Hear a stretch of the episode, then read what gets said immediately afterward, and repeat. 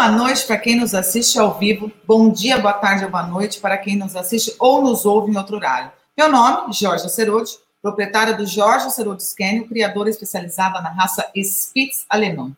Lembrando sempre que a live de hoje estará disponível também no formato de podcast, então basta procurar lá no Spotify, Deezer ou seu player de música favorito por Sistema PET. Se você está chegando hoje aqui, se inscreva no canal e não perca nenhum conteúdo sobre sinofilia de verdade. Se já é inscrito, clique em Seja Membro e nos apoie a continuar promovendo mais e mais conteúdo de qualidade.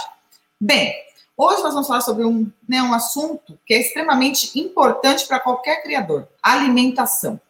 Mas será que qualquer alimentação? Vamos falar sobre alimentação natural. Quais são os benefícios, quais são as dificuldades, etc. E para falar sobre esse assunto, temos duas médicas veterinárias com enorme conhecimento sobre o tema. Rafaela Del Perro, médica veterinária especializada em nutrição, e Juliana, aí é sacanagem, Daniel Levix, eu deveria ter perguntado para ela antes de começar lá como é que pronunciava né, o sobrenome, mas a Ju, médica veterinária, criadora e fundadora do Paladar Pet Alimentação Natural. E hoje, voltando com a gente aqui, depois né, de final de semana de folga, Eduardo Antunes, nosso CEO. Vamos colocar todo mundo aqui na tela. Estamos todos aqui. Meninas, sejam bem-vindas. Eduardo é minoria, como sempre, não tem voz ativa na live de hoje com só mulheres, mas a gente vai deixar ele falar um pouquinho. É, eu vou fazer o de praxe que eu faço, vou passar para vocês aí a palavra para vocês se apresentarem, dar as boas-vindas para os nossos, né, os nossos espectadores, internautas, e aí a gente, depois de vocês se apresentarem, a gente vai para as nossas perguntinhas, e vocês que já tenham qualquer dúvida sobre o assunto, mandem a pergunta aí no nos comentários que a gente chama aqui para a tela. Então, vou começar com a Juliana. Seja bem-vinda, Ju. Palavra é contigo. Oi, Jorge, tudo bem? Só para tu saberes como é que se pronuncia, se chama Danielevich. Mas é. Da Danielevich. Isso, Danielevich. É o nome do meu canil também, por sinal. Uh, então, é, meu nome é Juliana, também sou proprietária de canil crio husky siberiano. Uh, sou médica veterinária, trabalho com alimentação natural com os meus cães já tem um bom tempo, já tem mais ou menos uns sete anos. Trouxe a ideia de quando eu morei na Europa, né? Fiquei três anos morando na Irlanda e aí lá eles usam muito alimentação natural. Então, quando eu voltei de lá, já introduzi nos cães, né? Vi os benefícios, eu pude acompanhar lá trabalhando nos canis e trouxe a ideia para cá com os meus cães. E a partir daí é que saiu a ideia da empresa em si, né, da Paladar Pet, junto com meu namorado. A gente começou a construir ela de pequenininho, né? Tipo, eram algumas pessoas que tinham interessados e tipo de amigos, e aí a gente começava a fazer e tal, e começou assim devagarzinho, né? E basicamente é isso. Rafa, contigo.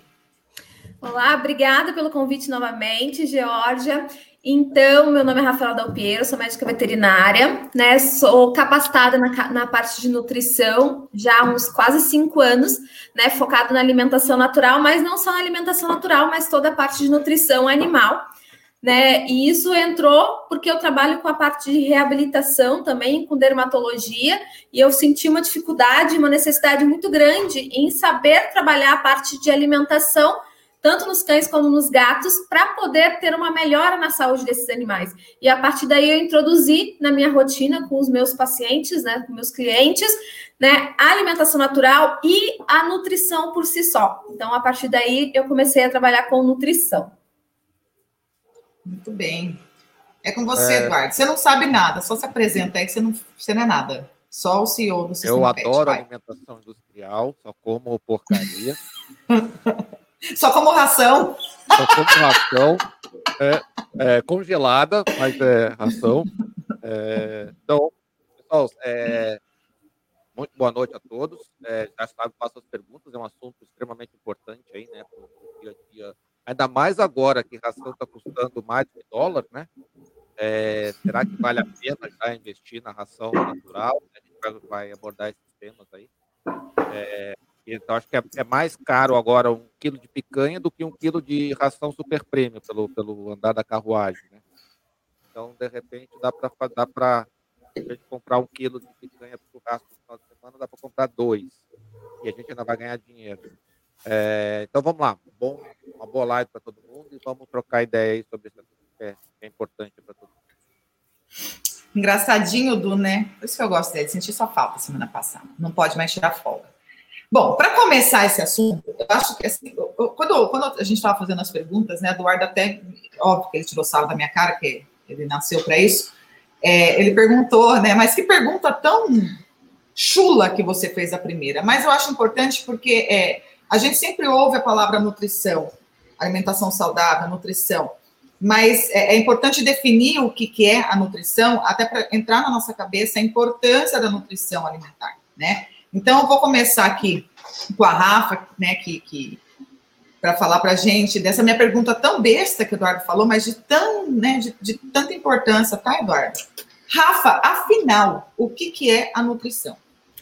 Nutrição, na verdade, são todos os ingredientes que são essenciais para o nosso corpo, teoricamente, sobreviver. Então, ou seja, seria o que, que biologicamente meu corpo necessita para ter energia para funcionar. A partir daí, eu também vou ver qual necessidade que eu tenho nutricional de acordo com a função do meu pet, ou seja, se é um animal de reprodução, se é um animal em fase de amamentação, se é um animal em fase de crescimento. E a partir daí a gente vai modificando quais nutrientes e qual a quantidade de qual nutriente eu vou estar utilizando na alimentação, para aí sim a gente ter um desenvolvimento correto desse animal. Então, a nutrição é o que? Os ingredientes necessários para fazer uma manutenção correta do organismo. Tá vendo, Eduardo, como é importante? Mas, enfim. Ju, e Oi. aí, assim, você está com esse projeto seu aí desde que você voltou da Irlanda e, como você começou bem pequenininho, e você sentiu essa necessidade, né, da, da, da, alimentação natural mesmo, quanto é importante. Agora sim, eu te pergunto, o que deve ser oferecido para dar uma, uma alimentação balanceada saudável para os cães, assim? O, o, primordial, porque a gente sabe que os cães são, é, são animais carnívoros, né, então o que, o que, que deve ser oferecido para ser uma, uma alimentação balanceada?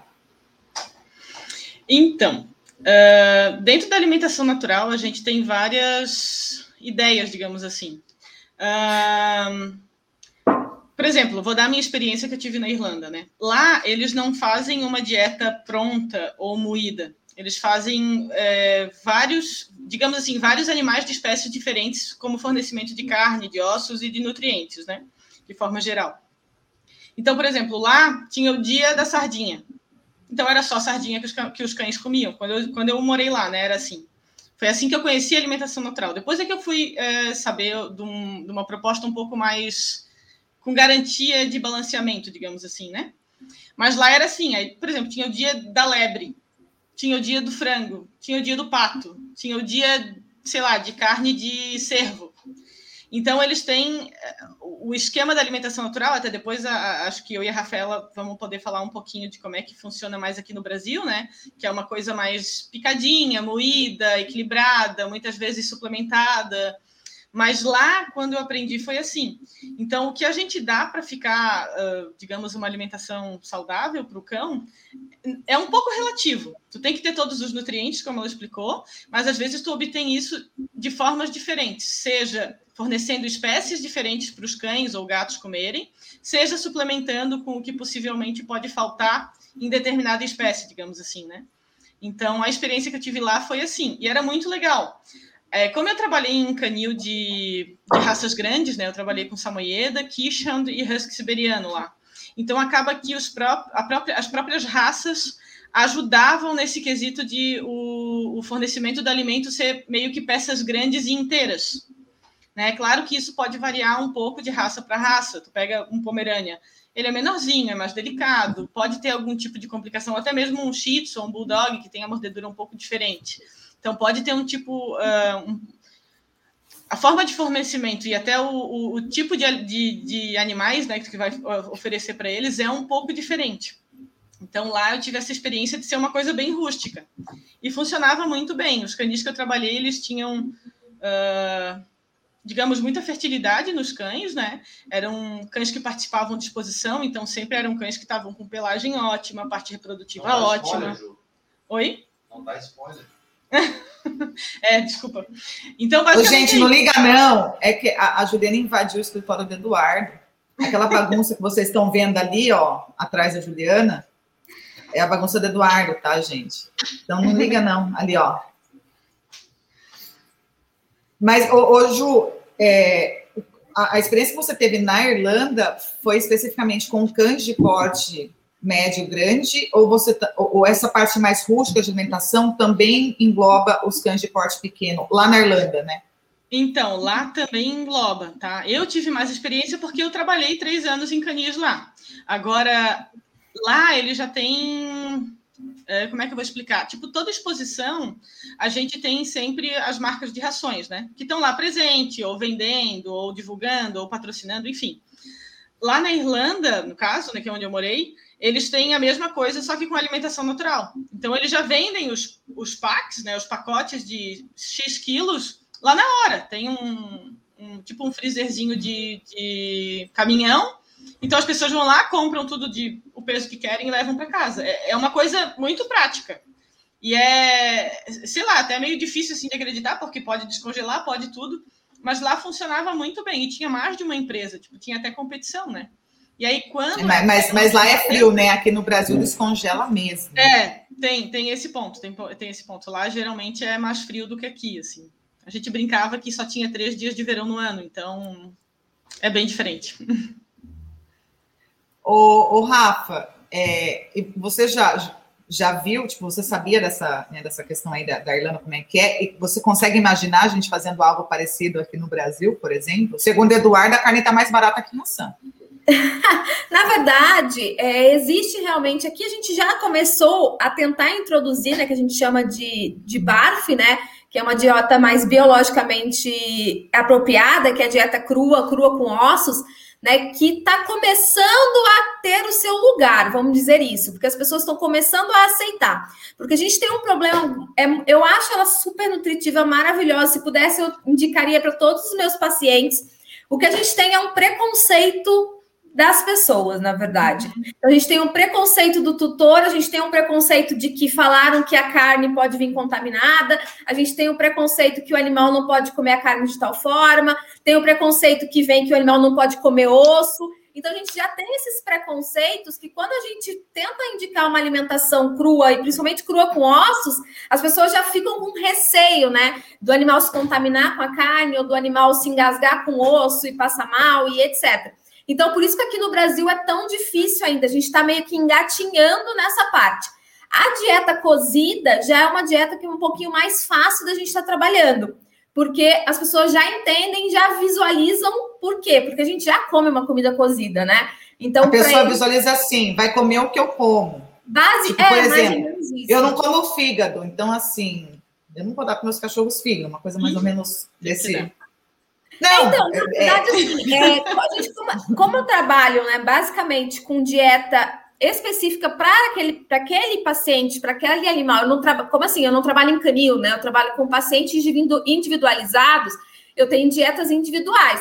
Então, eu consigo trabalhar o que, que o, o tutor e o paciente, o animal gostam também. Então, vamos supor, tem animal que não gosta de frango, tem animal que não gosta de carne bovina. E eu posso trabalhar isso e fazer um cálculo balanceado de acordo com aquilo que ele gosta e que eu posso estar utilizando.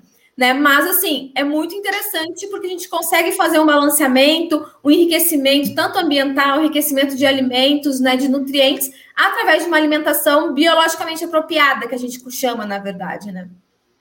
Você, é, é, você tem os seus pacientes individuais, mas eu sei que você atende bastante canis também na região, né? Sim. A Rafa já esteve aqui com a gente, eu vou, eu vou tietar a Rafa agora. A Rafa é minha, minha veterinária responsável aqui no canil, já faz uns cinco anos, né, Rafa?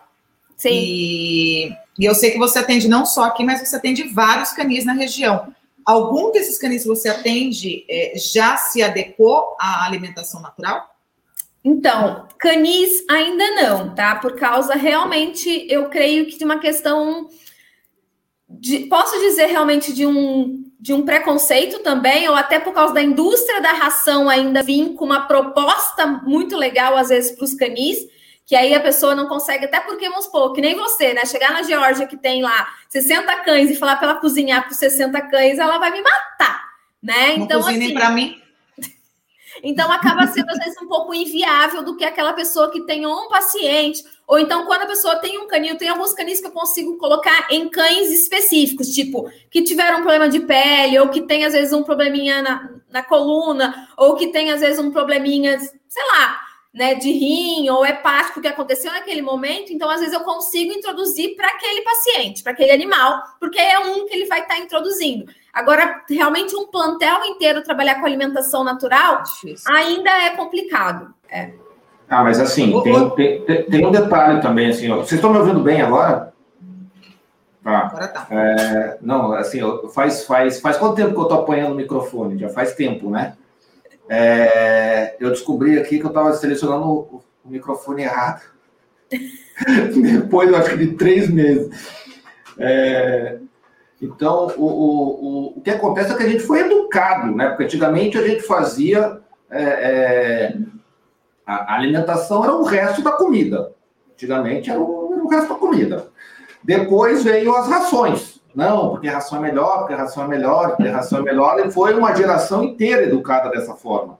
Né? Obviamente, a ração industrial tem praticidade. Eu não preciso ficar fazendo, ficar fazendo é, é, ração, é, ração para os cães o tempo inteiro. Mas só que agora, né, quer dizer, é, a gente já tem muito mais conhecimento para voltar a fazer uma alimentação mais da maneira adequada, e não como o resto de comida, né? E se, a, se as rações começarem a ficar tão caras do jeito que estão, eu, me parece que para o criador vai ficar mais fácil fazer uma conta e ver que eventualmente é mais fácil pagar a gente já teve um exemplo aqui, né, Georgia? O caso da, da Fabiana, que ela da faz Fabi, da é, Fabi ela Fonseca. Faz, ela faz alimentação natural para aquele estouro dela lá, né? Pro estouro, ela né? tem dog alemão e tem machin tibetano. Então, assim, Isso. são toneladas são de... São quantos quilos de, de que ela compra de, de, de frango? 700, 700 quilos de frango. É. Não é isso? E ela tem uma nutricionista e tal. Só que assim, né, se a gente parar para pensar, se bobear, ela está ganhando dinheiro ou está tá dando pau a pau ali com a ração industrial hoje em dia, né? Então tem que fazer a conta efetivamente hoje em dia, né? Porque é, eventualmente, eu não sei, depois vocês falam mais um pouquinho a respeito de saúde, de longo prazo, de pelo e coisa, aquela coisa que você vai resolver. Mas é uma coisa que hoje a gente já tem que parar para pensar e botar na ponta do lápis. Porque, de repente, aquele tempo ali está valendo a pena fazer um investimento de, de, de alimentação natural. Mas aí, para fazer isso, qualquer um pode fazer, eu posso fazer na, na, na, na, na cozinha de casa também, ou preciso ter alguma coisa mais industrial? Então, é, eu vou falar porque, na verdade, né, geralmente tem cozinhas industriais, né, como é o caso da Juliana, que tem a empresa dela, né, que provavelmente fornece.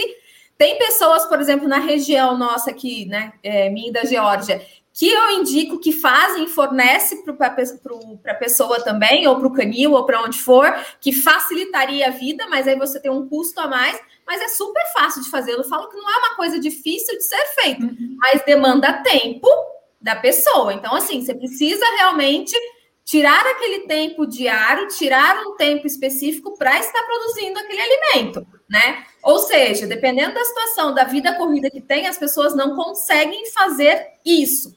Em questão financeira, o que eu vejo hoje é meio que um páreo com a, com a alimentação super premium, e principalmente quando a gente chega naquelas, naquelas rações terapêuticas, sai às vezes até mais barato, uhum. né? E o resultado é muito melhor.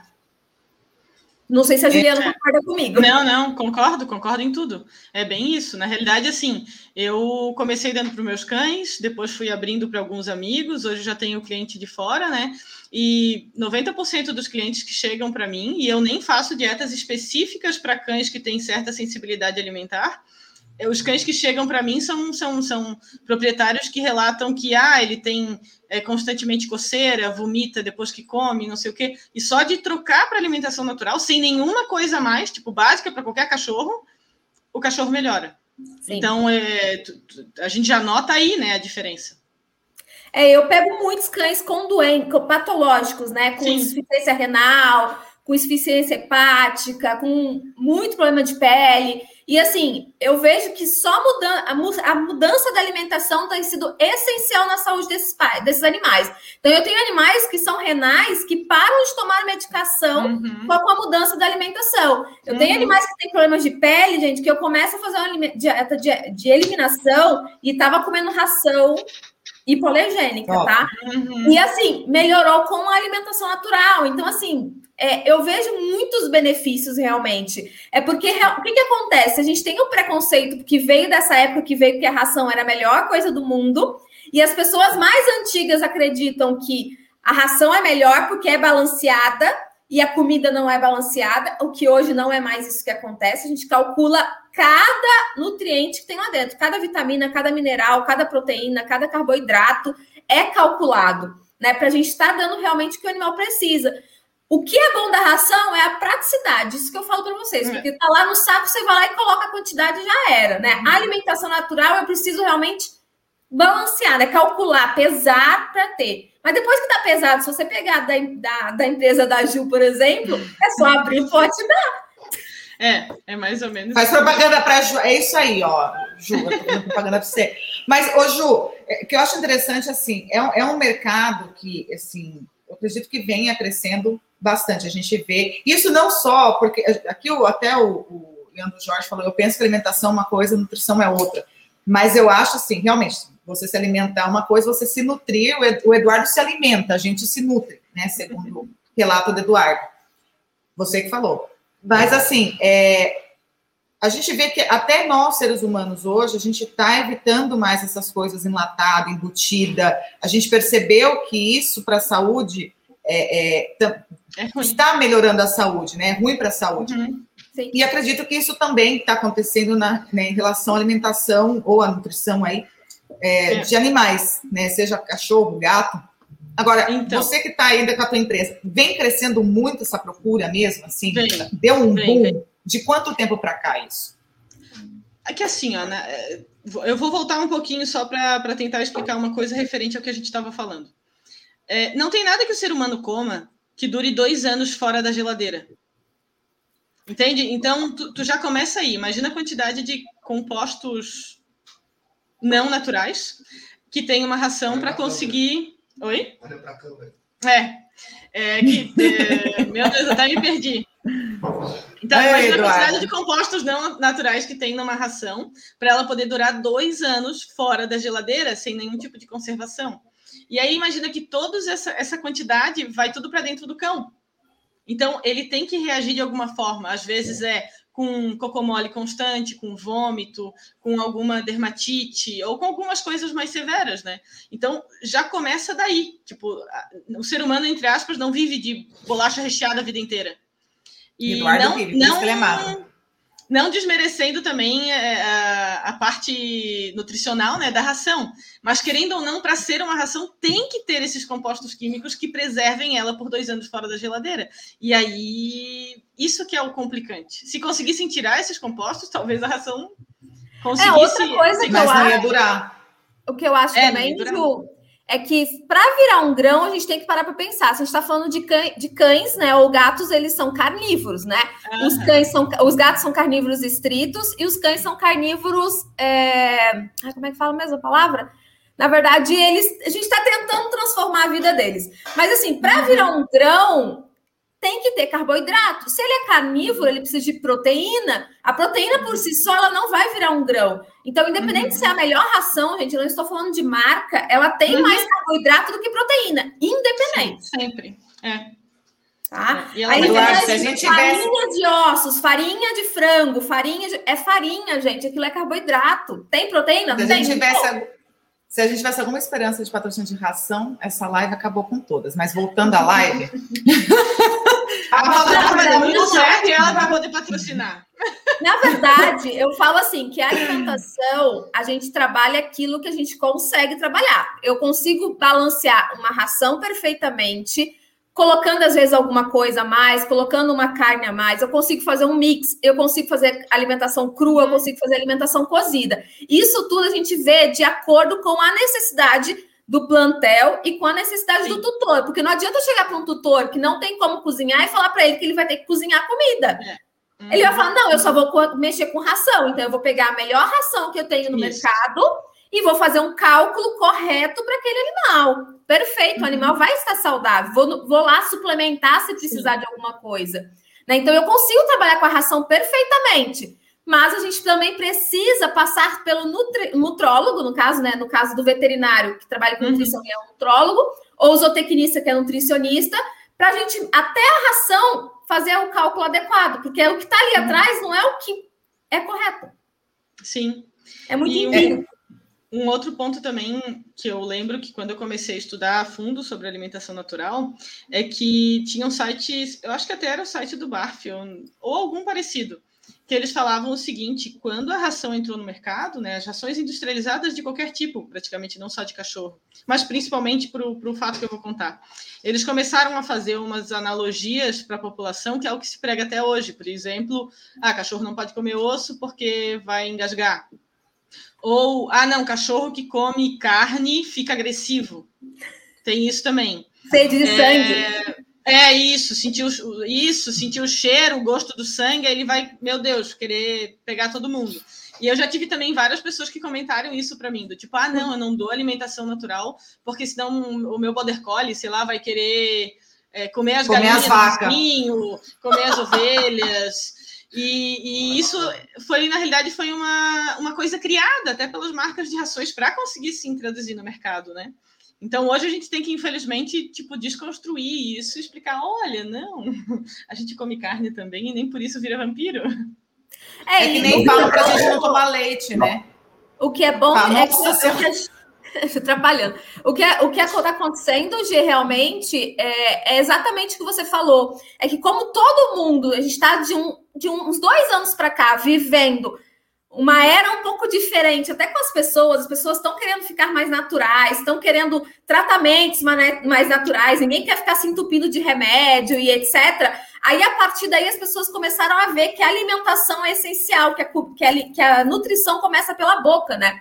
E aí que realmente começou a ficar mais fácil para a gente conseguir dizer a importância de uma alimentação adequada. Né? Porque antes não existia isso, porque a pessoa ia lá e comia biscoito todos os dias, né? Comia biscoito recheado todo dia, comia etc.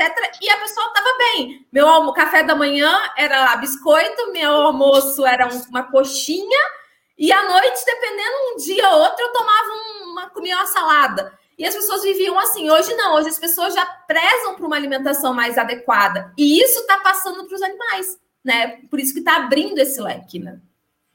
Eu vou. Tem umas perguntas aqui. A gente está falando da questão de ossos, né? Essas coisas. É, é que eu não sei, eu vejo, a gente tem que ver. Uma das coisas que eu acho que erra muito na, quando a gente fala de pet é, é, é compará-lo, não em questão de carinho, essas coisas, mas em comportamento e necessidades fisiológicas com as nossas necessidades, né? Então, assim, é óbvio que a gente não vai pegar e engolir quantas vezes, né? Todo, acho que todo mundo já engoliu um, um, um, um uma coisinha de, de, peixe, por exemplo, entendeu? E uhum. machuca ali. Mas a gente está falando de, de animais que, assim, eles foram feitos, digamos assim, fisiologicamente para isso. Então, aqui primeiro eu vou falar do. O, o, o Paulo colocou aqui, mas minha veterinária fala que o osso de galinha mata os cães. É verdade? Aí vocês é. respondem. Tu quer ir, Rafaela? Então, vamos lá. É, o osso de. Não é o osso de galinha que mata os cães, tá, gente? É a forma que é dada esse osso, tá? Nenhum osso pode passar por temperaturas, ou seja, cozimento, assar, fazer qualquer forma que você vai estar mudando a estrutura óssea. Quando você muda a estrutura desse osso, ele fica realmente quebradiço, podendo causar algum problema. Quando você dá esse osso cru, o animal tem totalmente a capacidade de triturar e fazer a parte nutricional e quebra no, no estômago desse osso e conseguir absorver todo, tudo que tem de nutriente no osso. Então, o problema é a forma que é dado o osso, não é o osso. Uhum. Ou seja, não cozinhe, dê cru. No é, final das contas, o alimento cru até pra gente, tirando a carne, obviamente, que não dá pra comer carne crua, mas é, pelo menos Ai, né, eu nem mal passada como. Não, mas. Ai, adoro. É, enfim, voltando. É, mas assim, mas é, é, é, os alimentos crus eles são mais é, têm mais nutrientes do que os alimentos cozidos. Eles perdem muito aí no, né, na forma que são feitos. Aqui teve. Você quer complementar alguma coisa sobre isso, Ju? Não, não, ela falou tudo que eu falaria, exatamente.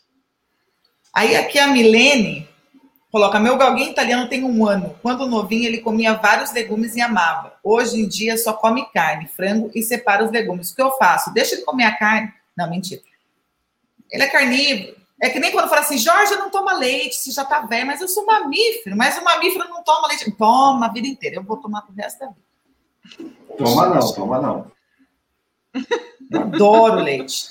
É, eu também sou bem viciada. Mas aí, o, o, Mas, o que fazer? É, então, na realidade, assim, isso até era uma coisa que eu ia comentar. Tem muita gente que acha que a alimentação natural é Ai, o cachorro come ração, mas eu dou muita fruta, eu dou banana, eu dou maçã. E aí tu fica, então, tu não devia dar isso, tu devia dar um franguinho, um coraçãozinho, um Carne. Carne, exato.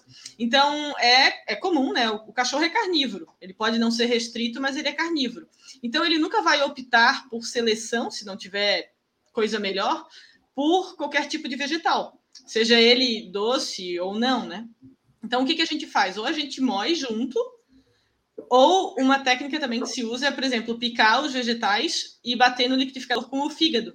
Porque daí perde esse gostinho do, do, dos legumes em si, mesmo. né? Fica mais saboroso. Só tem que tomar cuidado com as quantidades, tem que ver um nutricionista, porque também fígado demais pode dar complicação para o cão. Mas uma técnica é isso: ou tentar moer tudo, ou misturar no liquidificador com alguma outra coisa que, desse, que tire esse sabor dos vegetais, né? Sim. Tá vendo? Eu não estava tão errada. Agora, aí vem uma pergunta, porque assim, tá, o cachorro parou, não, não, gosta mais de comer os legumes e tudo mais. Aí eu pergunto, se ele estivesse no habitat natural, digamos assim, né, na, na, na sua, ali na, na, na cachorro selvagem, enfim, ele iria comer brócolis, alface? Ele iria comer Sim. também ou ele só ia direto para a carne? É isso, é isso que eu quero entender, porque a pergunta ali é assim: ah, parou de comer legumes, então come só carne? Ou posso oferecer, ou devo oferecer legumes e verduras também? Então, na verdade, é, eles, eles não eles são carnívoros, mas eles não são estritos assim como os gatos. Tá? Gatos, por exemplo, eu posso dar só carne. Os cães, não, eles precisam de uma capac... com uma porcentagem de carboidrato, de uma porcentagem de lipídios, né, de gordura. E sim, eles comem na natureza quando está em falta, né? Na natureza, quando eram os lobos, eles come... comiam né, os tubérculos e as graminhas por necessidade quando não tinha lá proteína à disposição. Então, sim, a gente coloca na alimentação até é importante ter uma porcentagem, né? A gente tem dietas hoje é, mais low carb, a gente tem dietas hoje mais balanceadas meio a meio, né, com porções mais divididas, mas é importante a gente dar todos os tipos de nutrientes para os cães, sim. Então, assim, se ele não está aceitando de uma forma, a gente tenta tapear ele com outras formas, entendeu? Então, às vezes, assim, uma coisa que eu gosto de usar muito como uma gordura, que é uma gordura animal, que é a banha de porco, a banha é, bovina, é, bovina também, eu posso pegar esses legumes e dar um, um, susto com isso. Então, ou seja, já muda o sabor também. Então, tem como a gente brincar e trabalhar com isso tranquilamente, tá? E eles voltarem a comer. É, que nem a Ju falou, né? Tipo, chegar e triturar ali com o fígado, enfim. Agora tem uma pergunta aqui, gente, que é... aí é com vocês, tá? Que que, aconteceu algum acidente aí, Ju? Minha câmera fica clareando, escurecendo, sem foco, eu não sei o que ela, ela tá rebelde. A culpa é do Eduardo, você ainda foi aí para gravar. então, vamos que vamos. O Guilherme Nascimento coloca aqui as empresas de ração têm medo de alimentação natural? No Sim. futuro, vocês acreditam que elas vão entrar nesse mercado? O que, que vocês acham? Isso é uma hum. pergunta bem interessante. Já estão entrando, na verdade, né? Se a gente for parar para pensar, a gente tem empresas que já formulam as, os sachês ou os patês, as latinhas, com alimentos completos, né? A gente tem marcas hoje em dia de ração que tem a ração e tem o sachê com o alimento completo que é a alimentação natural que eles estão. Então, eles já estão entrando nesse mercado já de uma uhum. forma ainda industrializada, mas eu acredito que sim, eles vão entrar bem mais fortes. Mas assim, eu não acredito que nesse futuro tão rápido ainda dá uma briga tão grande, porque a gente ainda está conscientizando as pessoas. Eu acredito nisso, mas sim está perdendo espaço não posso, posso dizer que sim, né? Você concorda, Ju? Então, eu ia falar, eu concordo sim que eles estão começando a se mexer, mas é, ainda tem uma briga muito grande deles. Tanto que é, existe um site brasileiro de uma veterinária muito fera, que é a Silvia Angélico, do Cachorro Verde, e ela, ela recebeu vários, eu não sei se foram processos ou o que, que foi, mas que obrigaram ela a tirar muito do conteúdo que ela publica, e todo o conteúdo com embasamento internacional. Então, tem perseguição, sim, das indústrias né, de é. ração, quanto à alimentação natural. Eles estão vendo que estão perdendo o mercado. Então acaba que é, é, as duas coisas. Eles querem impedir que os outros façam, mas eles querem começar a fazer, né? Nos sachês ou em qualquer outro tipo de. de então, mas esses esse sachês, peraí, Eduardo, esses sachês, é, eles também têm conservante. Tem. Então, a partir do momento que tem conservante, já não é natural. Não, peraí. Tem duas coisas. Uma não, coisa é orgânica. né? Uma coisa é orgânica, outra coisa é natural. É. Né? Então, então tem uma diferença muito grande entre a alimentação natural e a alimentação orgânica. Né? Hoje em dia tem que ter essas diferenças. Né? É, e ainda tem aquelas que são livres de. de, de transgênicos. Transgênicos. Né? Então, assim, é, o natural tem subdivisões. Né? Sim. É, é que, assim, se a gente parar para analisar, a, a alimentação industrial foi um enorme avanço. Ah, né? Foi um avanço monstruoso do que se tinha no passado, que o cão comia amido. Eu lembro o pessoal fazendo, só botava arroz, uma coisinha de frango lá, uma coisinha de frango e um arroz e fubá e um cacete a quatro lá, fazia umas panelas desse tamanho, né, para um chihuahua pelo curto, assim, né? E aquele bicho comia tudo, era óbvio, não tinha nutriente nenhum ali, ele ia comer tudo mesmo. E o que entrava saía, tinha esse detalhe, né? Entrava tudo e o bichinho fazia depois isso aqui assim também, de volume na saída, né? Porque não, não absorvia nada. É... Então, eu não sei, eu acho que ainda é um mercado muito pequenininho. É... eu acho que com certeza, na hora que tiver volume, as rações vão, vão entrar. Isso aí é mercado, né? Assim, elas não vão ter a pegada do orgânico, porque indústria e orgânico são duas coisas que não vão bater, o, não, não, não, se, não se falam, né? Mas para o criador, a questão do orgânico, acho que em algum momento vai chegar e vai chegar como uma conta que vai fechar, entendeu? É, e como a, é. a Juliana mesmo falou, a gente, quando trabalha com alimentação natural, biologicamente, a gente fala, é, em canis, né, é, a gente tem índice de reprodução muito alto, uhum. diferente do, do, índice que a gente tem com a ração. Então, assim, é absurdamente. É, cadelas que não entravam em cio, ou que tinham perdiam cio, estavam obesas, começavam a ter cio sempre e não ter mais esses problemas. Então, a gente tem animais muito melhores, né, utilizando a alimentação. Uhum. É. Isso até foi Agora... uma experiência minha própria. Porque quando eu cheguei da, da Irlanda, eu sempre dei ração para os meus cães aqui, né? E eu tive muito problema reprodutivo. Não necessariamente ligado à ração, até porque para tu provar uma coisa dessa é difícil. Mas a partir do momento que eu troquei, eu comecei a ter êxito. Então foi uma coisa que me marcou. Não necessariamente foi uma coisa que é certeza que era por conta da ração, mas foi uma coisa que me marcou muito e, e, e fez eu querer ir cada vez mais para essa área. Aí, aí eu pergunto, né? A nutróloga, é, o que, que ela precisa? Porque assim, aqui a gente está com a gente está com a nutróloga, a gente está com quem fornece, não só utiliza da alimentação natural, mas também fornece alimentação natural. Então, assim, para você, Rafa, o que, que o pet, o que, que você precisa de informação do pet? É, vamos, vamos fazer dois cenários, tá? É, de, de, um, de um paciente seu individual, de um proprietário particular, né? E vamos dizer, você chega tipo num canil e o criador quer fazer é, é, é, quer fazer alimentação natural. O que que você assim, o que que você precisa saber para conseguir passar essa receita? Primeiro a gente precisa saber do estado de saúde do paciente, né? Então é sempre interessante a gente ter alguns exames, né? os exames de sangue, bioquímicos, ver se está faltando algum, algum tipo de vitamina e etc. É bem interessante a gente ter isso, porque isso baseia se a gente vai precisar dar algo a mais ou não, tá?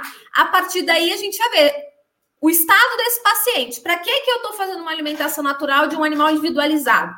Normalmente, quando chega para mim um animal individualizado, geralmente ele vem com algum problema. Ou ele é obeso, ou ele tem problema de pele, alguma coisa que não resolveu de outra forma, tá? Raras exceções que a pessoa quer, algumas exceções que as pessoas querem fazer de manutenção.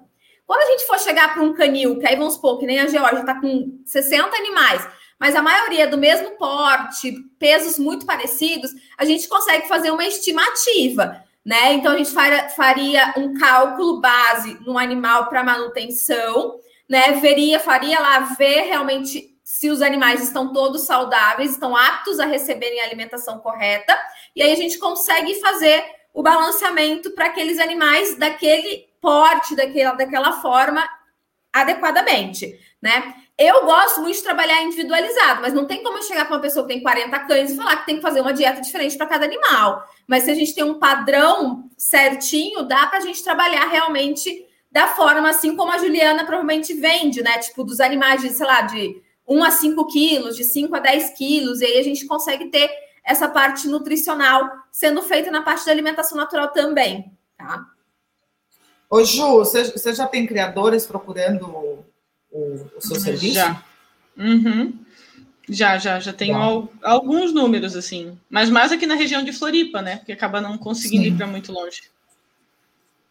E, se, e, seria viável, por exemplo, tipo.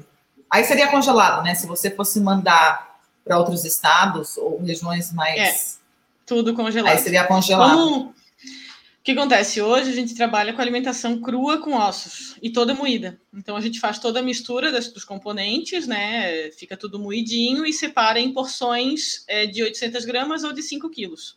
Aí, claro, os criadores que têm bastante cães acabam é, comprando de 5 quilos pela questão do preço, porque vai, às vezes, mais de um pacote por dia, né? Uh, e aí chega para ele congelado, ele tem que ter um freezer para deixar isso, a gente faz entregas semanais, então a logística é um pouco diferente. A ração tu faz uma compra uma vez por mês, uma vez a cada seis meses, dependendo do número de cães que tu tem, e tu pode uhum. deixar num quartinho, né? Não tem muita função. Na alimentação natural, por mais que, digamos, a Paladar Pet prepare tudo e já entregue tudo prontinho, a pessoa tem o trabalho de ter um freezer, de lembrar que tem que tirar para descongelar. No sul, a gente tem que lembrar que, por exemplo, dias de frio não, não descongela de uma noite para uma manhã. Então, tu tem que ter essa logística um pouco diferenciada, né? A ração não tem como competir com a praticidade da ração. Tu abrir o saco, tá pronto, é só dar. Pode até jogar no chão que os cães comem. A alimentação natural acaba tendo essa um pouco dessa necessidade de um manejo um pouquinho. Tu, tu, tu tem que te preparar, né? Nem que seja para tirar o alimento para descongelar. Então, é um compromisso, né? Ah, é. O Edu, eu trouxe um para ele. Experimenta é... depois você fala se você gosta, Eduardo. Esse é o pacotinho de 800 gramas que a gente tem. É natural. Aí, é aí, aí, Aí é só, é, é, é, aí é só carne ou já está tudo pronto nesse pacote? Já está tudo pronto. É uma Legal. mistura com todos os componentes que ele precisa. É balanceado, não precisa suplementar com nada. Você coloca já o suplemento, né, Ju? Já. É porque nós temos dois, duas formas de fazer a suplementação, né? A gente tem os compostos já prontos, que a gente tem marcas muito boas no mercado que, que a gente utiliza, e a gente pode mandar manipular o que falta, entendeu? Então, no caso dos animais que a gente vai utilizar, né, para um, para um número grande, a gente trabalha com essas empresas que já têm esses, essas suplementações prontas e utiliza de acordo com os quilos. Então, ah, para o animal de 5 quilos é dado tantas gramas desse suplemento. Então, facilita isso também. O... Estou dando risada aqui. Não, só de vira-lata. Ai, eu tava com saudade cedo. Mas assim, Olha, o que eu vejo. A Luísa Mel vai adotar o Edu, hein? Você vira lá, Ai, a Isabel vai adotar o Edu. Coitado, não, ele tem raça, ele é definida, mas no, tem. Ela vai me deixar lá no, no, no na, nas baias, porque se fosse de raça, que ela adotava. É verdade, é verdade. Justíssimo, justíssimo. Não falei nada. Não, mentira. É, mas o que eu vejo também, assim, com, com alguns colegas criadores, que estão optando muito também em misturar as duas. Faz sentido para vocês isso?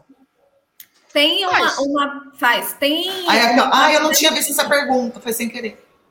Tem uma então, parte da nutrição que a, chama, que a gente chama de mix, que seria utilizar ração com mais alguma coisa, que normalmente é a proteína que a gente adiciona. Então, eu consigo melhorar a qualidade da ração, abaixando o nível de carboidrato e aumentando o nível de proteína. Então, com isso, eu consigo melhorar realmente os nutrientes daquele alimento, sabe? Então, hoje a gente uhum. tem sim uma fase que é, que é o mix, que aí consegue trabalhar né? Por exemplo, os cães muito grandes, às vezes, né, por questão até financeira do preço da carne que está hoje, muitos optam pelo mix, né? Porque aí utiliza ração com a carne, baixando um pouco a quantidade de ração e baixando um pouco a quantidade de carne que ele utilizaria se fosse usar separadamente cada um, sabe? Então é uma mas, modalidade interessante, sim. Mas aí não acaba sendo o pior dos dois mundos, ao invés do melhor dos dois mundos, porque assim, querendo não. ou não, é, eu vou ter que comprar ração eu tenho os problemas de ter produto químico, Sim. eu tenho o, o,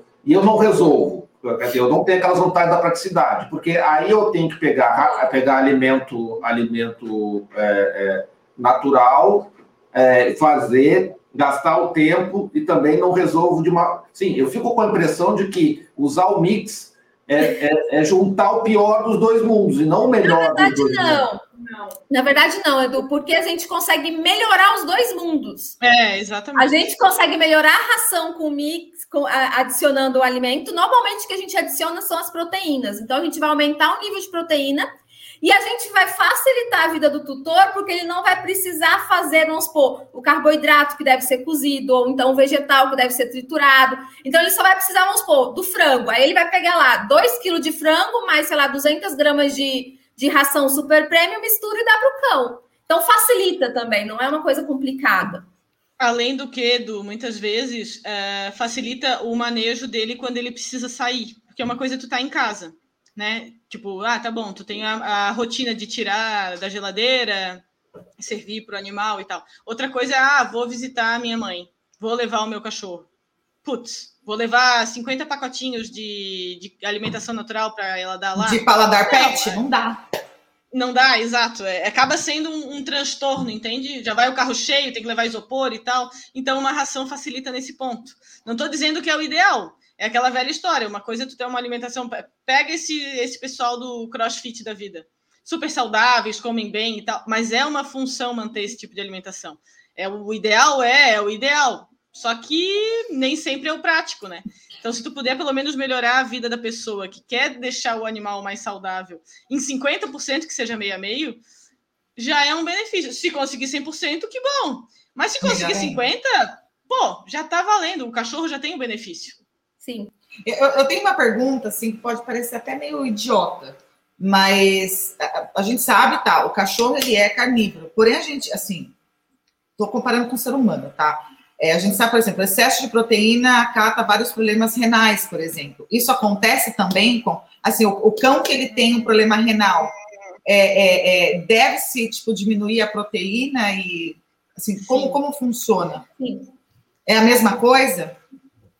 Na verdade, não é tão a mesma coisa, porque nós é. somos onívoros, né? E eles são carnívoros. Como eles são uhum. carnívoros, eles já precisam de uma quantidade alta de proteína. Mas se ele é um animal renal, eu preciso diminuir sim a quantidade uhum. de proteína que ele vai ingerir, porque a proteína vai ser metabolizada pelo fígado, pelo, pelos rins. Então eu diminuo a quantidade. Então vamos supor, um animal que está acostumado a comer, sei lá, 40, 50% da dieta dele de proteína, ele vai estar tá comendo às vezes 20% de proteína, porque ele é um animal renal crônico.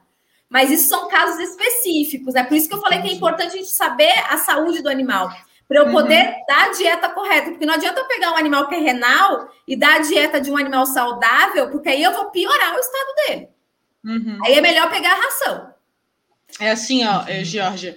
É, é, não é igual, claro, porque o cão ele é carnívoro. O ser humano, tu pode, se o médico disser, não, tu tem que tirar toda a proteína, tu tira, né? Tipo, enfim.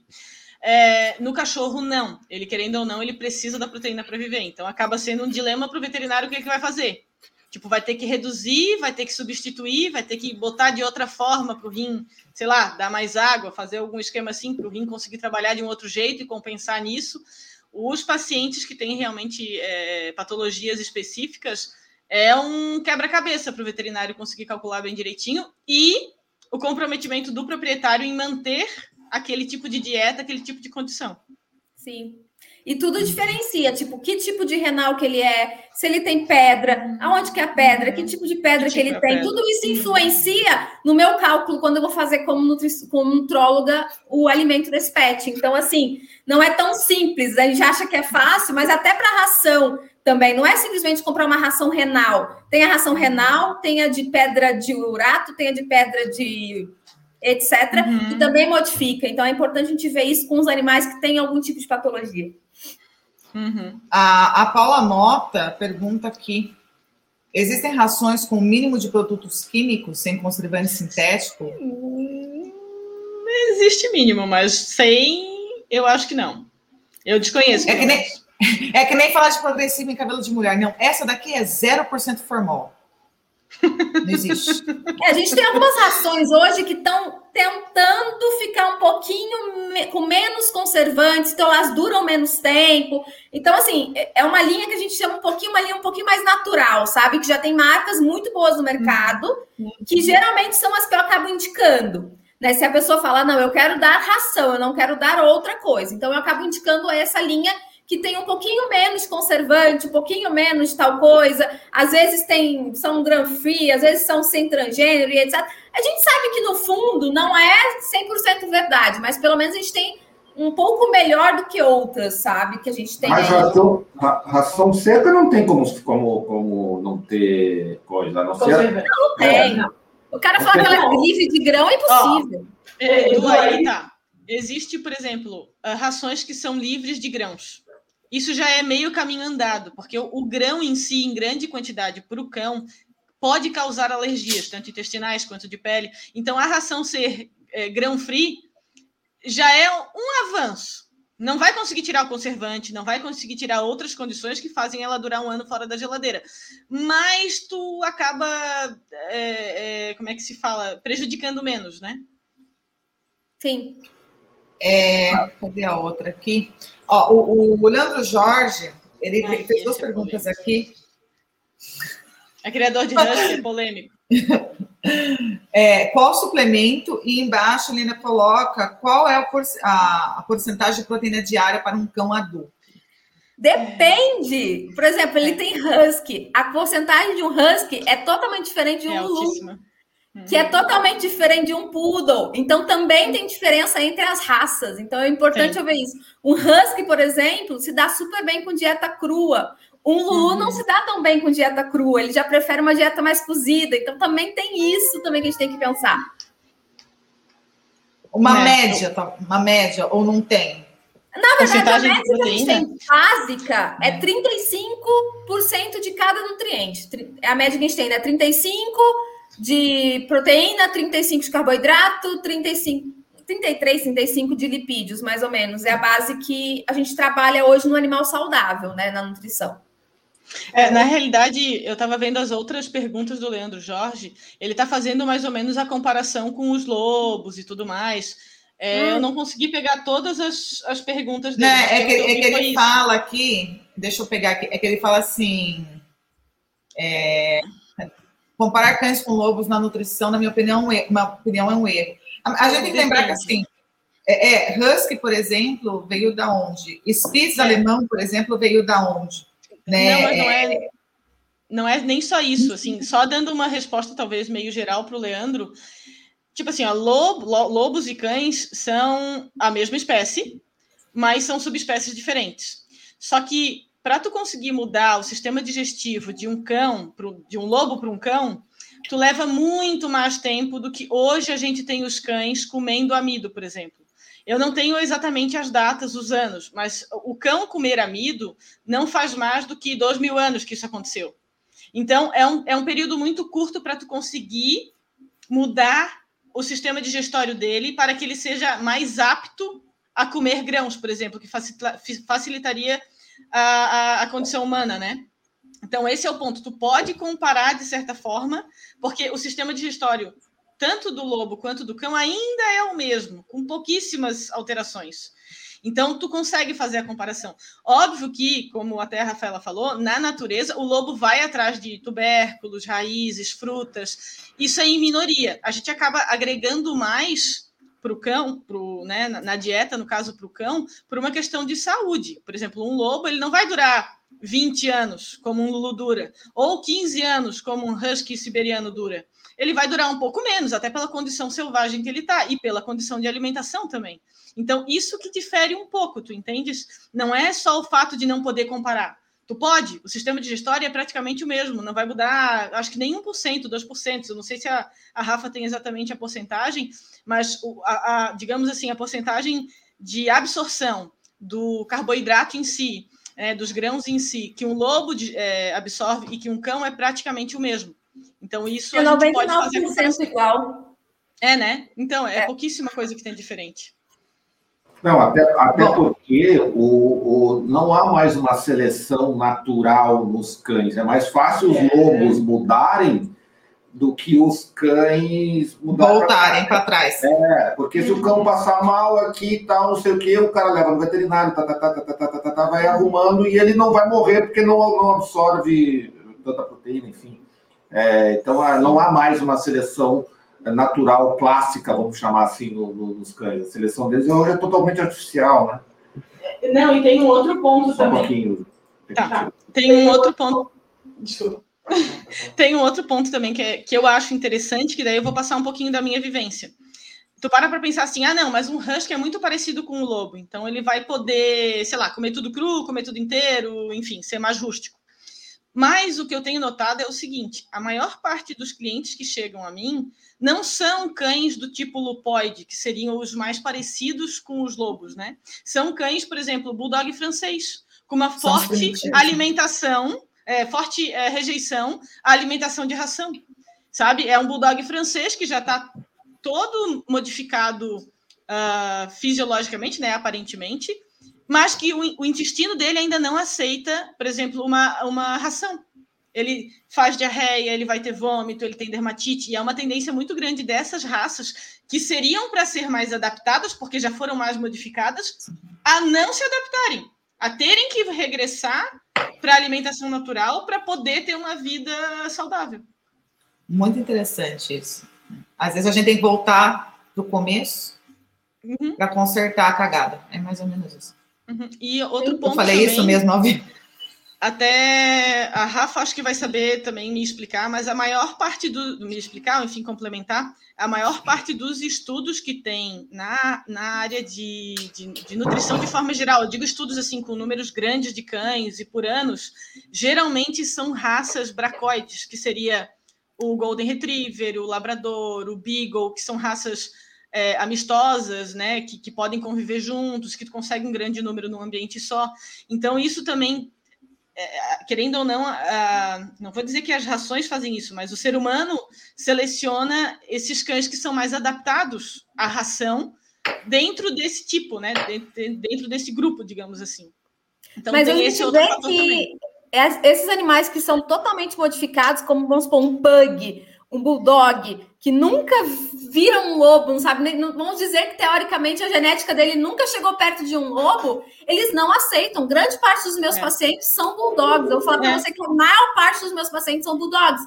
Bulldogs franceses e inglês uhum. também. Uhum. Que realmente não se adaptam a nenhum tipo de ração. Nenhum tipo de ração. Uhum.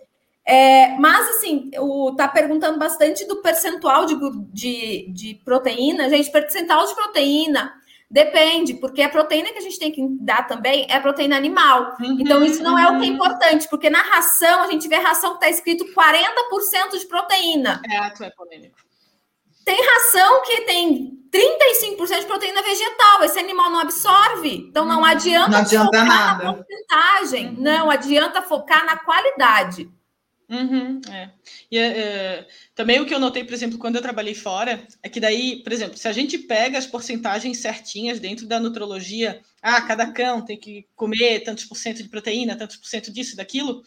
Uh, por exemplo, quando eu trabalhei fora, a moça não fazia nenhum tipo de cálculo. Ela simplesmente oferecia os tipos nutrientes de espécies para o cão se alimentar e basicamente isso, deixava ele correr no, no, no, no gramado para comer uma fruta, às vezes dava uma parte de rumen de boi. E, e uh, o que, que eu quero dizer com isso? É, é, às vezes a gente calcula tudo assim nas porcentagens mínimas, mas a própria natureza consegue se adaptar de alguma forma. Não que isso vai ser para sempre, né? Ela se adapta por um tempo. Mas isso também é um ponto interessante da, da parte da nutrição e da parte até de alimentação natural para cães, é que às vezes até mais importante do que a porcentagem da coisa, como a Rafa falou, é a qualidade. É tu oferecer tipos diferentes de uh, proteína animal. Uh, tipos diferentes, sabe? É, é tu variar nesse quesito. Então, é, é mais importante do que ter uma porcentagem, um número exato. Ah, não, precisa de 33,7% de proteína, 42, não sei quanto por cento de gordura, e assim por diante. É, eu vou, antes de chamar os membros aqui, eu vou só fazer o um comentário aqui da Fabiola Testão. É, ah, Eduardo, você tirou, Eduardo. Eu estou mexendo agora. Ah, caramba! Contato das entrevistadas, por favor. Gostaria de verificar a viabilidade para a introdução em meu canil. Fabiola, se você ver aí, em cada um dos boxinhos que elas estão aí, da janelinha, tem o, o Insta delas, ali da, da Ju, é arroba paladarpet, tá aqui. Isso. E da Rafa, tá aqui embaixo, da Alpiego Vet, tá? Uhum. Então, só entra lá e manda um direct para elas. E aí depois vocês pagam a comissão para mim. Mas vamos chamar nossos membros. Com gosto. Tô brincando, gente. Bom, é, como vocês sabem, quem nos assiste aí, né, toda sexta-feira, sábado, e nas lives de gato, nós temos os membros, então, né, torna-se membros, é muito fácil. E o mais interessante, além de vocês estarem nos apoiando para poder vir aqui com pessoas capacitadas, pessoas bacanas dentro da sinofilia, dentro do mundo pet, também vocês vão nos ajudar a trazer. Você vê, o Eduardo está com dois computadores hoje na, na sala dele, o Eduardo está com dois fones, arrumou o microfone, né? Entendeu? Depois de três meses. Então a gente precisa de dinheiro também, gente, para mandar o Eduardo estudar um pouco. Está bem difícil ultimamente. Então nos apoiem. E o melhor de tudo, nos apoiando, vocês também estarão se ajudando aí, divulgando o trabalho de vocês como criador, como prestador de serviço dentro do, da sinofilia, dentro do mundo pet. É muito simples, é muito barato, né? O, o, o plano mais barato aí, o, o menor plano é R$ 2,99. É óbvio que vocês vão todos se tornarem membros do plano de 39. É R$ 39,99, Du? É isso? Eu sempre esqueço. É R$ 39,99. Gente, muito, olha, não, Ajuda, ajuda. Vale mais a pena do que né, gastar com uma alimentação não nutritiva, por exemplo. Então, vocês vão lá embaixo da, da, da janelinha do, onde vocês estão nos assistindo, tem ali Torna-se Membro, é só clicar, escolher. E vocês têm uma segunda opção também, que Eduardo, apesar que a gente precisa mandar ele estudar, mas às vezes ele é esperto, ele fez o QR Code, gente. Então, basta pegar o celular de vocês, colocar no QR Code e ajudar o sistema PET, se ajudando também. Aqui todo mundo Fazendo. Um pix, né? Fazendo um pix. Aqui todo mundo ganha, olha que maravilha. Né, Eduardo? Ali, ó, seja membro. Aquelas assim, pode ser membro, não precisa nem se inscrever, não, mentira. Tô brincando, gente. Mas voltando aqui ao, ao, ao assunto, é, a gente falou, né? Assim, a Rafa já falou alguma coisa sobre os exames necessários tal, mas também falou que tem outras formas também de fazer, e normalmente esses exames serão mais para cães que já apresentam algum problema, né? É, aí vamos dizer assim, eu, eu opto por fazer a alimentação natural. O Du até comentou sobre isso, e só que a, a Ju está muito longe de mim, né? Né? É fácil é fácil fazer essa conta, essa alimentação em casa? Sim, sim. Sim, se você tiver um cardápio, tranquilamente. Você vai precisar. para você é difícil. Eu vou te, eu vou te ensinar marketing e vendas. Para você é, é difícil. É muito impossível. difícil. Quase ninguém consegue fazer em casa, é muito difícil. Na Agora, verdade, para mim é o contrário, porque assim, na verdade, você vai passar e você vai receber um, um plano alimentar com a quantidade diária em quantas gramas de cada nutriente, de cada alimento que esse animal vai receber naquele dia. Então você vai fazer a forma que vai ser adaptada para você, seja ela cozida, seja ela crua, crua com ossos, sem ossos e etc. E você vai manusear, pesar e formar a tua marmita ou formar a forma que vai que você prefere, fazer por dia, fazer para semana, fazer por mês, Né? Então, eu tenho clientes que fazem já para o mês inteiro, eu tenho clientes que fazem diariamente porque querem fazer para o animal todos os dias. Ok. Tá. Eu, eu posso vou tentar colocar dar uma... fryer? Eu posso não, colocar na air fryer? Depende. Não, depende, não pode, não. Acho não, não tem vergonha, não, não, mas eu não preciso. Mas eu vou fazer uma comparação para tipo, falar dessa facilidade ou não. É o seguinte: é que nem faxina em casa. Qualquer um pode fazer. Não é difícil, qualquer um pode fazer uma faxina em casa. Mas dedicar tempo, fazer ela bem feita, fazer ela correta, deixando tudo limpinho, que dure um bom tempo. Isso que é o difícil, entende? É, é, é, essa é a comparação que eu sempre faço. Qualquer um pode fazer. Mas comprar os ingredientes certos, frescos, picar do jeito certo, misturar, separar em porções. É muito comprometimento, servir, né? É, exatamente. É muita coisa que tu tem que fazer. É fácil, mas é muita coisa que tu tem que fazer. Então, se a pessoa tem tempo para isso, e junto disso, no caso de um canil, né? Pode uh, cuidar de ninhada, limpar canil, adestrar cachorro e ainda ter tempo para fazer alimentação natural, maravilha! dá, dá para fazer. Só que o problema é tu dedicar um tempo e fazer isso bem feito. Aí é por isso que a gente, né, eu como nutróloga, eu tenho várias empresas parceiras. Você tem empregada. Que fazem. Não, não, eu tenho empresas parceiras que eu, é eu encaminho já a dieta. Sim. Eu é, encaminho a dieta pronta e o cara já manda o orçamento pro, pro tutor falando, Sim. olha, vai ficar tanto por mês e eu te entrego a cada 15 dias, a cada 30 Sim. dias alimentação na tua casa, da forma que você quer. Então, assim, já aqui na nossa região, por exemplo, já, já tem várias empresas que fazem isso. Você nunca falou para mim. Não, mas tem um outro porém, Georgia. Tem várias empresas que fazem isso e que ganham dinheiro em cima disso. Então, não vai ser barato. É diferente não. de tu fazeres. Sim. É, é, é, é, tudo na vida é assim. Tudo a gente pode então, mas, mas, mas, mas, eu acho, eu acho o seguinte, tipo, se for que nem aqui o Antônio Costa, Antônio Costa voltou. Oi, Toninho, já abrei íntima, viu, Eduardo? Meu sonho um dia é fazer a N.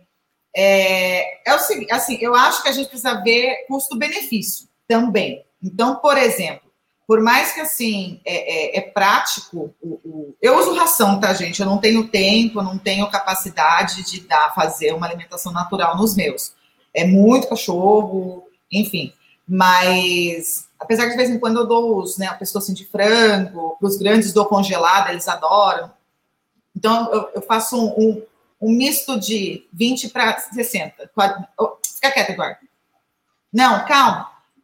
Não tira meu raciocínio, Eduardo. Mas aí. Hã? Já tirou. Já não sabe mais. Não, eu sei, eu sei que eu vou falar assim. Aí, o, o que, que assim a gente precisa ver o custo-benefício? Você vai pegar e vai comprar ração, custa X, então você tem a praticidade. Aí você tem, você sabe que vai custar X, tanto a mais ou não, para fazer a N, é, porém você não vai ter o trabalho, tem que ver qual que é o custo-benefício disso também, né? Outra na saúde, financeiramente. Na conta, outra coisa que eu indico colocar na conta é o custo com o veterinário, porque diminui. Tá vendo que veterinária é sincera essa, Eduardo? Diminui, porque o animal não é fica. Que, é que ela é nutróloga. É que ela é nutróloga ah, e ela não e, perde, entendeu? E tem um outro não, detalhe eu, também, ó. Um Às vezes o paciente vai vir para mim depois de seis meses só, então não, não é todo dia, mas é verdade, a gente vai estar tá prezando pela, pela qualidade de vida. Então vai ser um animal que vai ter menos doenças, vai ter menos problemas de pele, vai ter menos vamos por diarreias constante, e você vai ter menos custo com veterinário e menos custo com medicamento. Então, isso também entra na, na ponta do lápis, se a gente for colocar. É que as pessoas é. esquecem disso, né? É, Só que, as pessoas não enxergam além da montanha. Não. E mais do que isso, né? Muito, muito, provavelmente o pelo fica melhor também, Você né? Então, é, a gente está falando assim do custo para quem leva animal em exposição e coisa, Quer dizer, um animal, de repente, com uma alimentação natural, pode estar com um pelo mais forte, mais brilhante, enfim, dependendo do, da alimentação que você der. Então, olhando Jorge, se elas não entenderam as perguntas, faz a o, o problema é teu que você não fez a pergunta direito. Ai, que então, mais a, Então, vê se faz a pergunta direito. Eu tô direito. com dó dele, gente. É, Esse pessoal desculpe as perguntas, sem dúvidas é, se ele está interessado aqui, não tem problema de perguntar, pode perguntar. A gente fica muito feliz com as perguntas de vocês. Mas pergunta.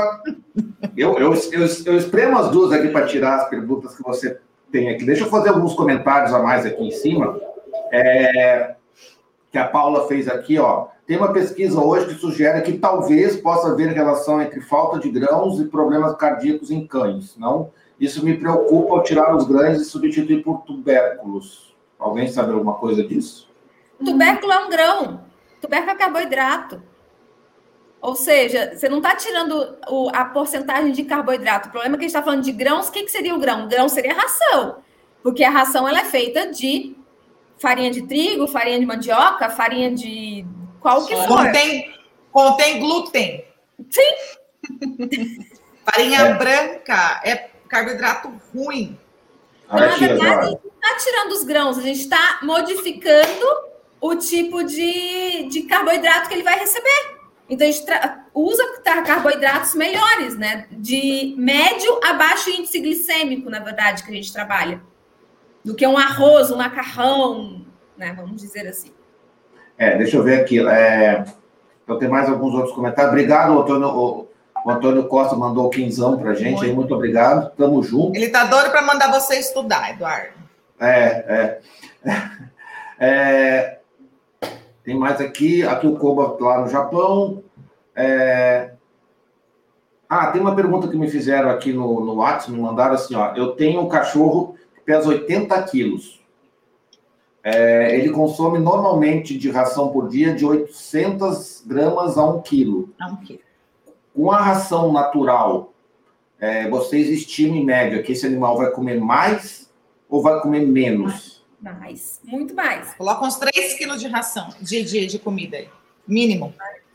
Hum. Mais? Então, é, fala, eu, eu, eu, falo eu acho que a Ju vai falar melhor, porque você já está mais acostumado na parte de produção. Tá.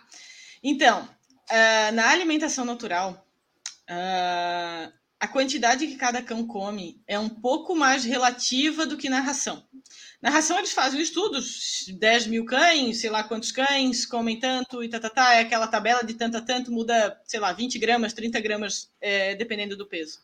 Na alimentação natural, isso é muito relativo. Por exemplo, eu, o meu namorado, ele cria fila brasileiro. Então, o fila brasileiro, a gente, por exemplo, tem um cão de beirando 70 quilos, tranquilo. Um cão adulto, né? Um fila brasileiro adulto. Esse cão, na, na alimentação natural, ele não chega a comer um quilo. Ele está comendo numa média, numa média de 780 gramas e está gordo, e a gente mora em sítio. Então, é uma raça mais rústica, é um animal já formado, ele não tem tanta necessidade de tanta de, de, tanta de tanto alimento. Agora, tu pega outras raças, como eu até já tive contato, já conversei com uma criadora de Bull Mastiff, ela já falou que é o contrário, que no Bull Mastiff é uma raça que, talvez por ser menos rústica, não sei, um pouco mais diferente, precisa de uma quantidade de mais de 2 quilos de alimento por dia, um cão adulto. Então, isso é uma coisa assim, vai parecer meio extremo, né? Poxa, tu tá me falando que um fila come 800 gramas e um mastiff, que tem mais ou menos o mesmo peso, ou até menos, sei lá, come 2 quilos. Mas é uma coisa da alimentação natural, é que isso varia, e também varia com a composição que tu faz a alimentação. Se tu bota mais gordura, menos gordura, mais grãos, menos grãos, enfim, mais carboidrato no caso, né? Então, e também varia de raça para raça. Então, eu não sei se eu respondi a pergunta da pessoa, mas é, é, é, é, bem variável, assim, a quantidade que tu dá. A gente tem muito a ver isso com as raças, né? Vamos supor, a gente tem as raças que são de tração ou de exercício, que a gente já calcula com um nível muito maior de ingestão do que as raças que, que são mais sedentárias, por exemplo. Então tem essa diferença muito grande também racial, e é muito importante a gente conhecer a raça para fazer alimentação natural. Né? Por exemplo, eu pegar um husky siberiano e pegar um um bull mastiff é totalmente diferente. O husky come uhum. muito mais, entendeu? Aqui tem uma pergunta. Ele queima mais energia. Não, é isso? não, não. Aí vamos, vamos corrigir uma coisinha. Como é que funciona? Tá com o teu ligado. Desculpa. Eduardo. Como é que funciona? Vou, vou, só corrigir nisso, porque assim, eu tenho. A, talvez eu tenha as raças chaves do quesito. Perfeito. O husky siberiano, ele é uma, é uma raça que a gente fala que ele é muito eficiente com pouquíssima alimentação, ele faz o trabalho dele muito mais do que qualquer outro cão. Então, ele tem uma conversão alimentar um pouco diferente dos outros cães de forma geral. E outra coisa também que a gente tem que considerar é o tipo morfológico. Se tu pega, por exemplo, um galgo de forma geral ou o próprio husky, ele tem uma necessidade corporal e de aparência diferente, por exemplo, de um bull mastiff, que já tem a arcada corporal inteira maior, mais larga. Então, às vezes, o peso dele vai estar dentro do esperado, mas a aparência não vai ser o agradável. Vai ter costelas aparecendo. Por quê? Porque ele tem a caixa torácica larga. É, o mesmo caso do bulldog, né? Uh, ou uh, uh, a gente pode também fazer essa comparação com, com a parte traseira do, da, da, raça, digamos assim. Tem cães, por exemplo, no, no Whippet, no pequeno lebrel, é, é interessante que o animal tenha um pouquinho da anquinha aparecendo. Já no Bull Mastiff, isso é quase maus tratos. Se ficar a anca aparecendo, é, é, feio, é ruim, o cachorro tá magro, tá passando fome. Então a gente também tem essa relação de raça para raça e tipo morfológico. O borzoi aí... é desnutrido também. É, todos os galgos de forma geral, né? e aí a gente tem isso também. E aí, infelizmente, o exemplo do Husky só não serviu por conta dessa eficiência na conversão, tá? Mas de forma geral é bem isso que tu falou, Rafa. É, cães que têm maior condição de esportiva, enfim, né, de atividade, tem uma necessidade maior de, de alimentação. Aqui tem uma pergunta legal. Você quer falar mais alguma coisa, Eduardo? Tem aqui, ó, deixa tem eu tirar pergunta o, o, bombástica o, aqui. É... Ai, putz, eu perdi a pergunta aqui. Ah, tem o São Bernardo, aqui o Leandro Jorge. O Leandro Jorge gostou de, to de tomar mijada. Eu não dei mijado, Leandro Jorge. Foi apenas uma orientação. Não, né? É, é muito boa. É... O Guilherme Nascimento fala aqui do site do Cachorro Verde. Tem bastante informação sobre a N Inclusive foi citado, né, pelas convidadas aqui. Então, a única coisa que eu acho importante é que a gente não pode se basear em dietas de site, de blogs e de cursos online, tá? Então, assim, esses cursos, essas dietas de site, de blog, gente, elas não são calculadas para todos os animais. Então, ou seja, ele precisa realmente passar por uma avaliação para fazer uma dieta correta. Né? Então, me preocupa muito, é muito interessante ter essas informações, mas me preocupa muito porque está vindo muito animal com deficiência nutricional por causa de dietas que pegaram na internet também. Gente, a gente deu a faca, o queijo e o pão na mão de vocês. Tem uma nutróloga e tem uma pessoa que fornece alimentação. Pronto. O que mais Aqui vocês querem? a pergunta da Milene: alimentação à base de carne, frango ou peixe sem legumes faz mal para os cães? É... Assim, ó. Bem 100% não faz. É aquilo que eu falei no início da live. Lá na Irlanda, eles fazem uma coisa muito rústica. Funciona, mas não quer dizer que seja o ideal. Entende? Se a gente for falar assim, bem certinho uh, de, da condição do 100%, o ideal é que tenha que ter uma parte, sim, de verduras, né? Dos vegas e de forma geral, seja fruta, seja verdura, enfim. É... Viver, vive o bicho, mas não é o ideal. A, a Melissa, que você, gostei dessa pergunta aqui. Como seria a alimentação natural de filhotes, em filhotes? A alimentação natural pra, pode começar logo após o desmame, tá? Não precisa passar por, por, por, ração e papinha, já pode já introduzir a alimentação natural desde o momento do desmame. E aí a gente faz o cálculo com base no crescimento de acordo com a raça e tudo mais desse animal também, e aí vai introduzindo. E esses animais, gente, começam com alimentação natural desde filhotes, eles são. Não, não consigo dizer os benefícios que eles, que eles têm.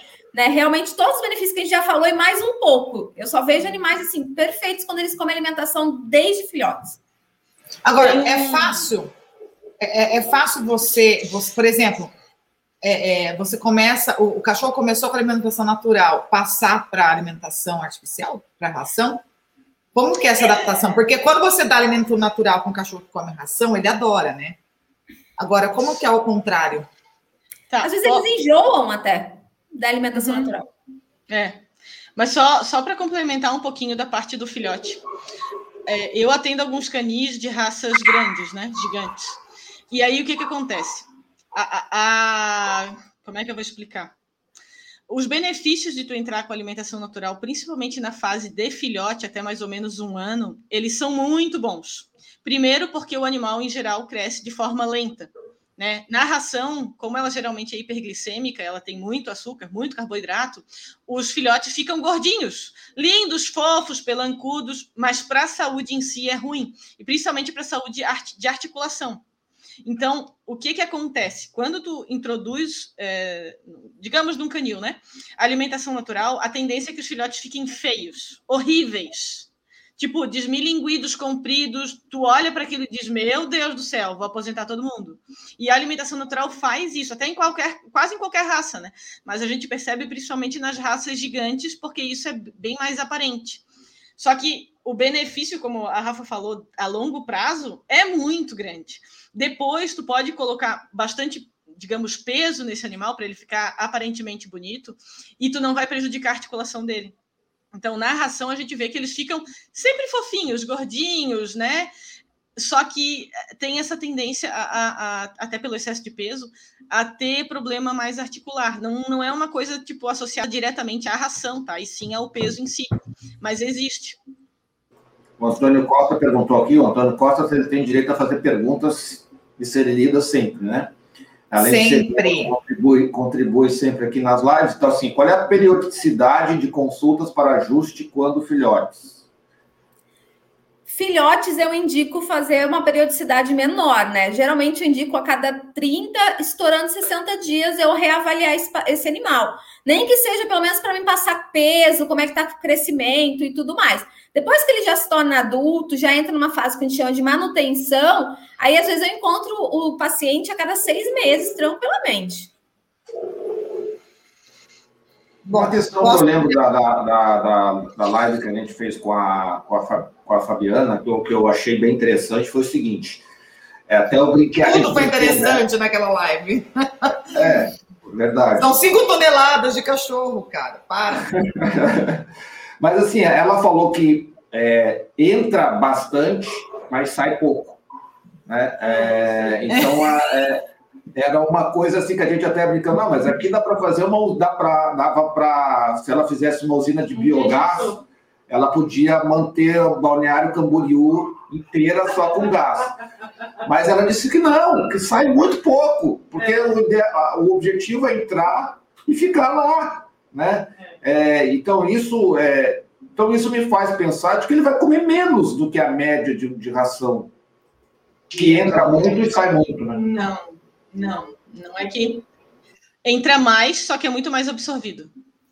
É porque tudo que a gente está dando na alimentação biologicamente apropriada está ser absorvido pelo corpo e ser utilizado em nutrição. Quando a gente está dando as rações, por exemplo, a gente não sabe se a quantidade e os, todos os nutrientes que estão lá vão ser absorvidos de, de forma correta. Então, esse, o animal acaba excretando muito mais do que na alimentação natural. Até porque a quantidade de absorção dele, quanto a grãos de forma geral, né, que seja as farinhas de tudo que a gente comentou, é, é bem menor. Então, sei lá, uma ração bota 40, 50, 60% de farinha é, desses 40, 50, 60%, é, sei lá, 5, 10% que vai ser absorvido pelo que o resto tudo vira cocô. Sim. Você come alimentação natural, é, ele nem falou, tá lá no mudo, nem falou nada. Agora, agora eu vou na minha pergunta, assim, que não, assim, eu deixei para último, assim, para a gente finalizar então, essa live, assim, é, é você quer falar mais uma coisa, Ju? Porque esse, esse assunto vai dar o que falar. Eu acho que eu, eu, sei, eu acho que eu sei qual que tu vai falar. Aí, acho... uma coisa que eu acho que a gente esqueceu de falar é que a gente começou falando da alimentação natural, que é super saudável, que tal, mas a gente nunca falou dos benefícios gerais dela. Aí, se tu quiser botar isso antes ou depois da tua pergunta. Não, coloca antes, porque a última pergunta é bombástica. Então, tá. podemos. Aliás, existe, tem, tem, tem os benefícios, mas existe também os cons, tipo, os pós os cons? Existe os Sim, cons ou não? Só um existe, que é não ser prático. Uhum. Bom, então falaremos dos benefícios. É, na verdade, sim, eu queria saber com relação a custos, né? É, porque a gente sabe que o pessoal até sabe melhor do que eu aí quanto é que está o custo de um, de um, saco de ração super premium, o quilo. É, a gente tem locais no Nordeste ou no Norte que são mais afastados das fábricas, então, assim, eles pagam extremamente caro por ração super prêmio lá. É, e eventualmente a, até o alimento lá, dependendo do que for, até a proteína mesmo é bem mais barata lá. É um frango, né, outros tipos de carne, peixe, eventualmente. É, mas assim, o custo. É, não sei se vocês têm, se vocês sabem, se a Ju sabe, ou a Rafa sabe, o custo médio é, do quilo da ração, da, da ração natural. Vocês sabem alguma coisa com relação a isso? Sei, mais ou menos. É porque assim, ó, esse custo vai variar de região para região. E esse custo vai variar com a quantidade de pedido que tu vai ter. Se, por exemplo, a Fabiana compra de tonelada, então ela tem um preço. Uh, quem tem um Spitz, ou um Spitz eu não digo, mas quem tenha que seja um canil de Spitz, cara, juntando todos os cachorros, talvez não dê um fila brasileiro. Então, não vai ser um pedido tão grande, entende? Assim, eu tô dando um exemplo bobo, mas é, é, é para se pensar. Tu consegue geralmente preço quando tu tem quantidade, né? Então é difícil de te falar isso assim. É, é, é eu não é. consigo é. falar porque assim a maior parte dos meus clientes não são canis, né? Então, uhum. para falar quanto que custaria para um canil sair realmente alimentação natural, mas assim, eu tenho pacientes que já fizeram os cálculos realmente de quanto gastavam com a ração e de quanto gastam com a alimentação natural, está ficando ou o mesmo valor ou até um pouco mais baixo, é. tá? Do que uma alimentação super premium ou uma terapêutica. Quando a gente está falando de cães que comem ração daquelas. Ah, não, aí não tem como. Aí não se compara. Aí não se compara. É.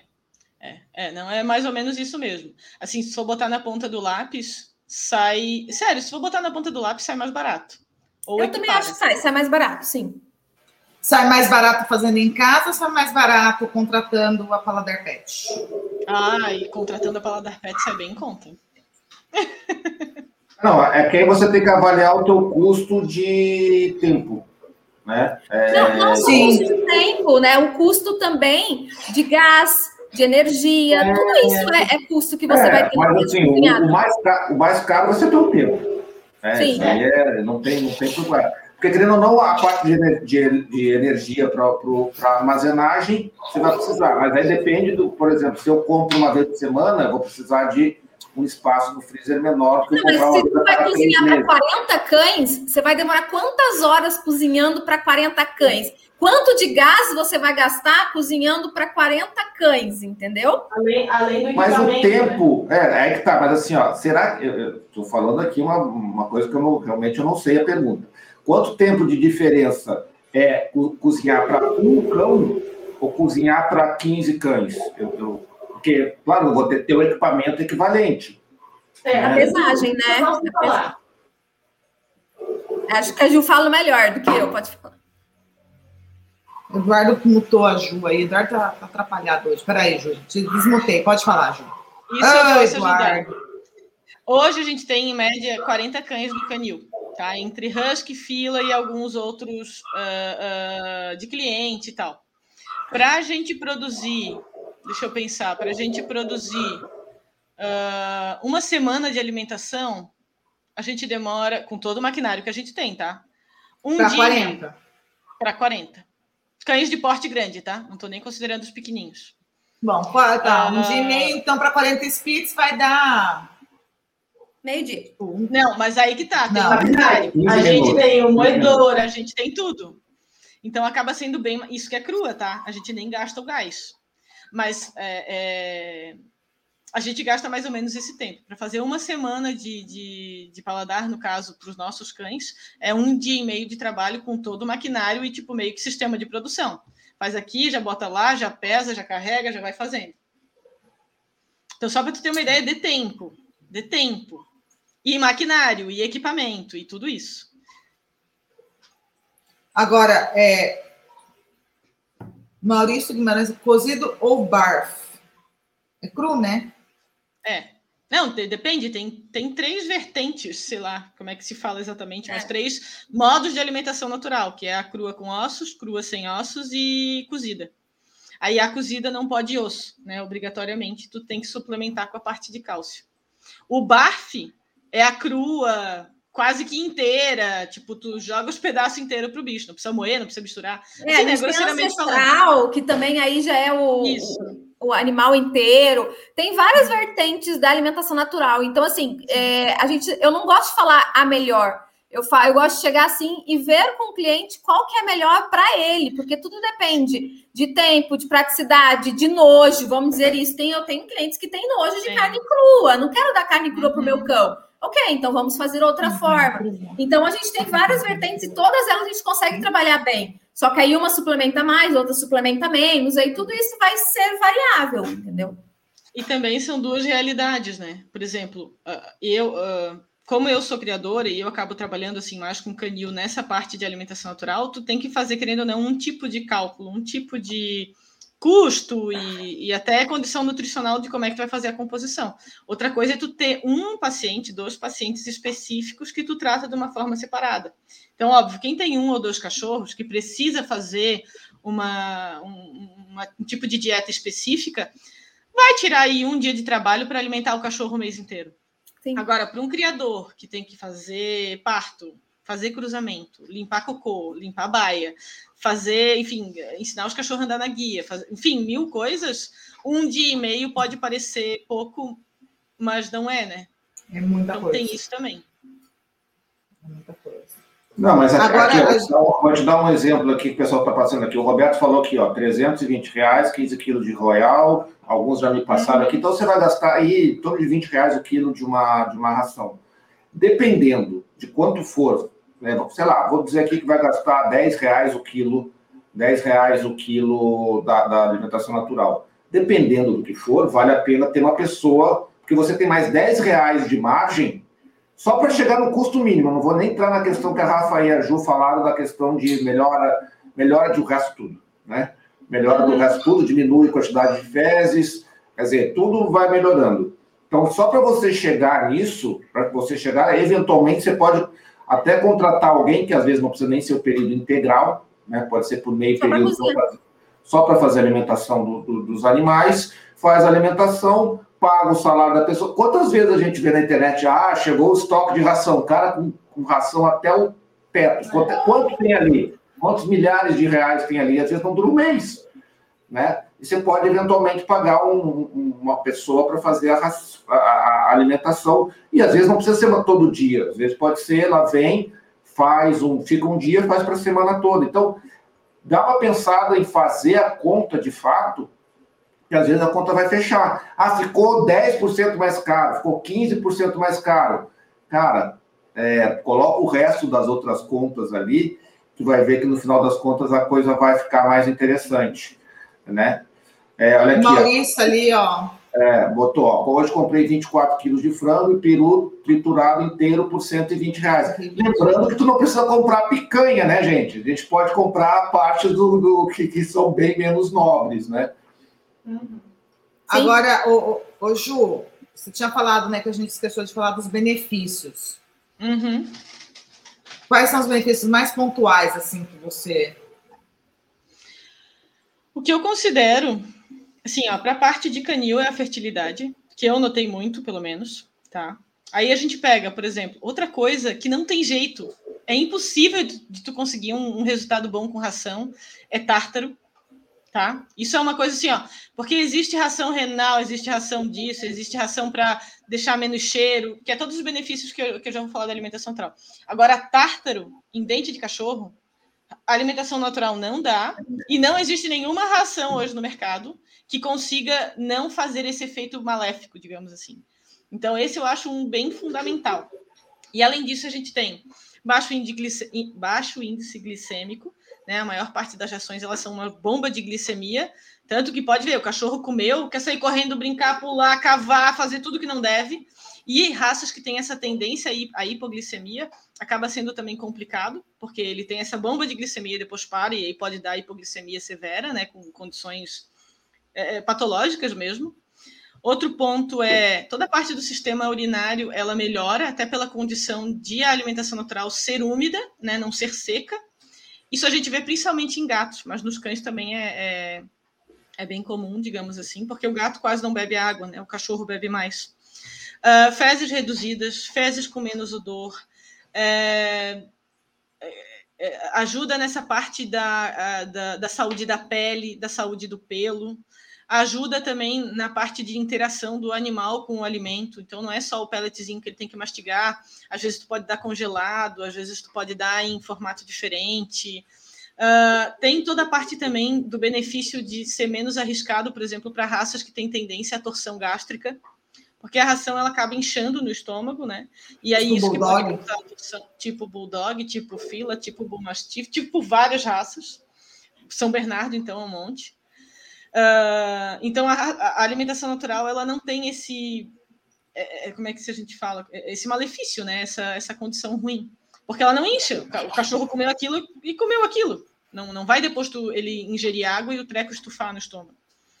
Você uh, falou isso agora, é, é, eu, assim, porque quando a gente dá ração, tem gente que dá uma vez por dia, tem gente que fraciona duas vezes por dia. Como é que faria aí? Já que não incha, tipo, quer dizer, o cachorro uma hora vai, o estômago vai estar vazio, vai precisar de alimento. É, como que faz na, na... Hum, então, assim, ó, Jorge, aí o que eu vou falar é um pouco de veterinário para veterinário. Mas, por exemplo, os meus cães, eles comem só uma vez por dia. Um fato é que eu tenho raças rústicas, então não tenho tanta essa necessidade ou essa, esse, essa tendência à hipoglicemia nos meus cães. É, porque o que, que acontece? Voltamos à, à, história da natureza. Claro que cachorro não está na natureza, mas a gente volta a essa história. Ele não come nem todo dia, né? Ou vai achar muito pouca coisa em alguns dias e muita coisa nos outros. Então, a gente, eu parto mais dessa vertente. Só que cada situação é uma situação. Não tem como impor isso para quem tem um Maltese ou um Spitz. Eles têm uma tendência à hipoglicemia, então, olha o meu Spitz ali. Mas ele também come só uma vez por dia, viu? É, ele tem, eles têm essa tendência à hipoglicemia. Então, tu fazeres isso pode ser um pouco prejudicial. Então, tu tá. tem que ver a condição do teu, dos teus cães. Não é uma coisa que é válido. Ah, não. Se ela diz que é assim, é assim para todo mundo. Não. Tem que avaliar cada situação. Vai é, tem mais que a gente indica até o jejum, na verdade, né? Um Sim. ou dois, um dia de jejum, dois dias de jejum, Sim. né? É Mas assim, animais de porte pequeno que tem essa tendência, né? Tipo o Spitz, o Yorkshire, são aqueles animais que têm até aquele vômito bilioso, porque fica muito tempo sem comer, não tem como dar uma vez ao dia, você tem que fracionar realmente a alimentação. E aí por isso que a gente trabalha em quantidade diária, né? E aí a quantidade diária você vai dar de acordo com o seu animal e de como você trabalha. Se é uma vez, duas vezes, três vezes, dez vezes, depende de, do, seu, do seu plantel e do seu animal. Como é que é? Uhum. É, é, é, é Aqui, ó, tem o um comentário da Milene que ela falou o seguinte, ó, juro, não entendo. O vet dos meus pets a vida toda falou para eu dar ração para os meus cães ao invés de alimentação saudável.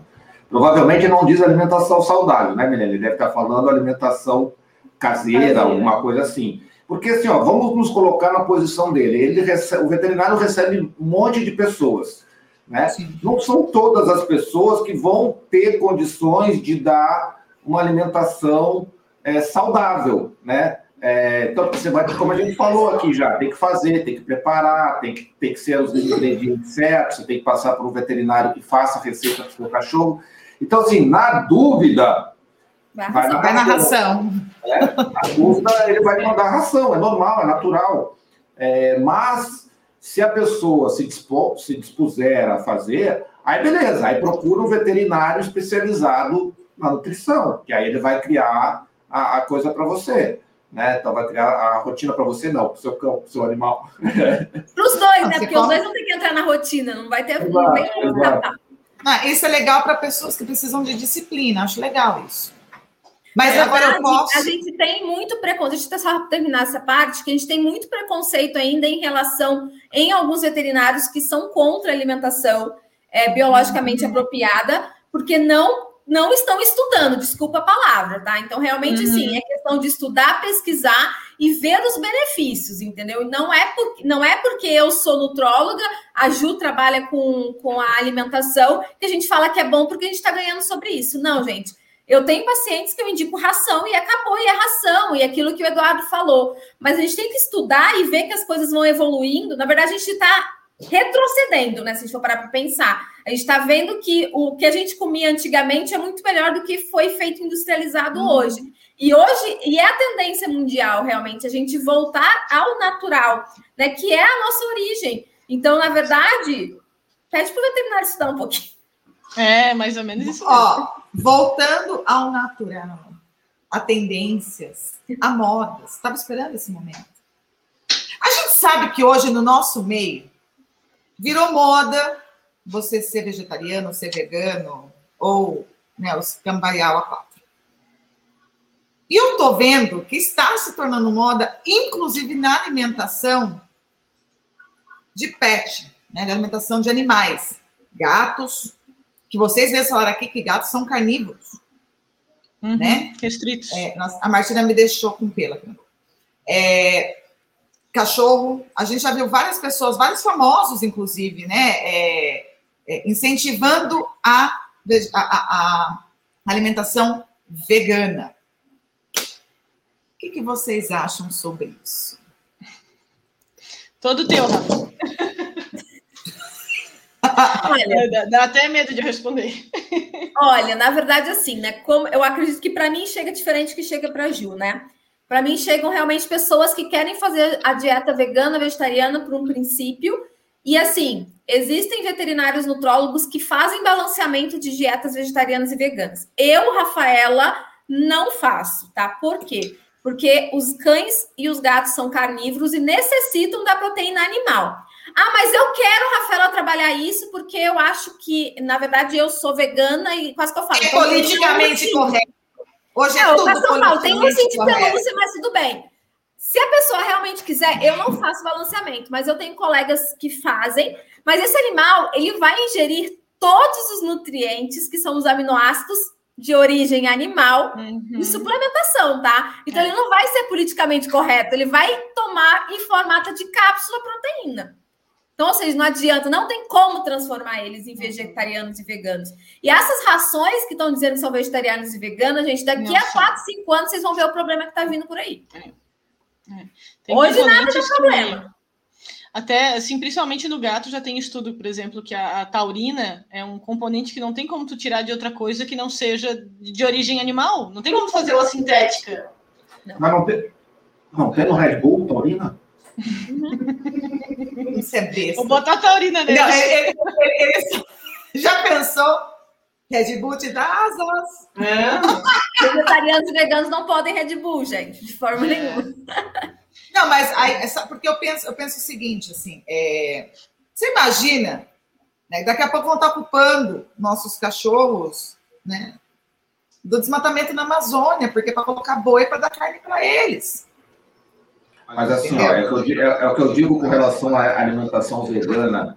é, em- É gato, em, em gato e cachorro, eu digo o seguinte: a diferença de um gato vegano para um cachorro vegano é que o gato vegano vai estar morto em uma semana. E o cachorro vegano vai estar morto em um ano.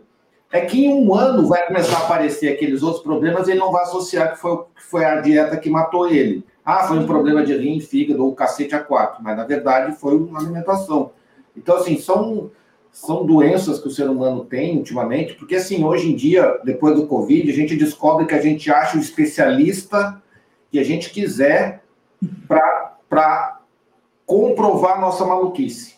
Entendeu? Eu posso acreditar em Papai Noel que eu vou achar alguns, algum profissional que vai dizer, não, acredita em Papai Noel porque ele existe e, e- e- e faça isso e tá beleza. Então, assim, infelizmente é o mundo que a gente vive. Então, ah, eu quero que meu gato seja vegano. Eu não duvido que eu vou encontrar um especialista que vai, vai não, beleza, dá para ser sim, não tem problema nenhum, vai, vai tocar pau. Obviamente isso vai casar mal, né? É que as É, pessoas, na verdade, elas ouvem e leem aquilo que elas querem ver e ouvir. Você entendeu? Exato, exato. Então, assim, é o que convém a elas, né? Mas é, é- é, eu pergunto sobre essa, né, sobre, sobre o veganismo dentro do mundo canino e felino, porque assim é, não faz sentido. E é Eu eu falei, é- e- Falta de respeito para com o animal, né? É a mesma coisa eu chegar, vamos supor, a Georgia é vegana e eu chegar para ela, você quer um pedaço de bife? Eu sei que você é vegana, você vai se sentir é, lesada porque eu falei isso. Eu chegar para um gato e falar, você vai comer alface? Meu, desculpa, eu tô lesando esse animal. Ele vai falar, meu, você é louca? ó, mas eu vou falar pra você, eu já tive duas pessoas é, vegetarianas, na verdade, não veganas, que voltaram a comer carne depois que passaram o final de semana na minha casa. Uma minha tia, outra minha cunhada. E vem aqui, adoram hambúrguer, enfim. É só experimentar a carninha aqui, ó, volta a comer carne. Mas o, o que, assim, vocês não acham tudo bem, está um pouco fora do assunto, mas como eu falei, a gente está vendo famosos, pessoas até influentes na própria causa animal, é, incentivando essa alimentação vegana, porque são contra né, o desmatamento, enfim, carne vermelha, respeitar o. Né, tem que separar galinha e galo porque é um estupro, enfim, é todas aquelas besteiras que a gente já ouviu.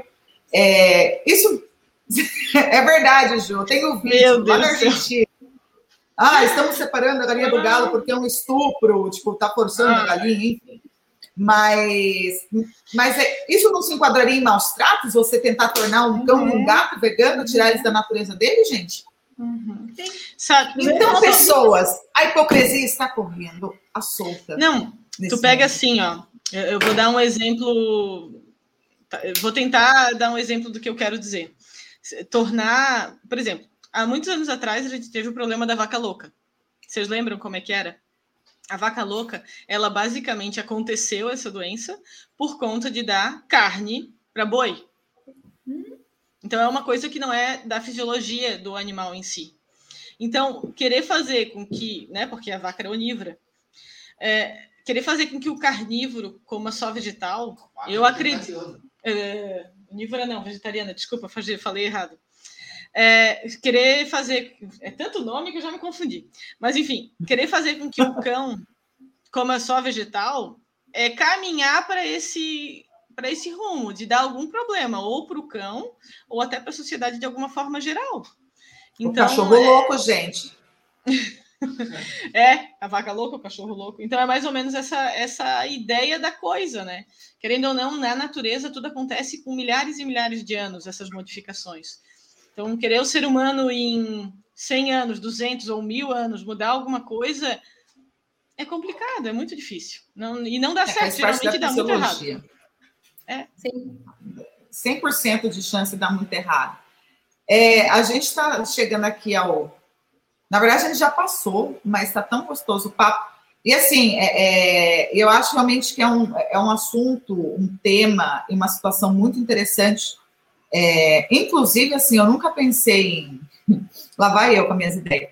Eu nunca, eu nunca pensei em, em, alimentação natural, porque assim, dá muito trabalho. Mas, Rafaela, semana que vem a gente conversa, quem sabe, se, né?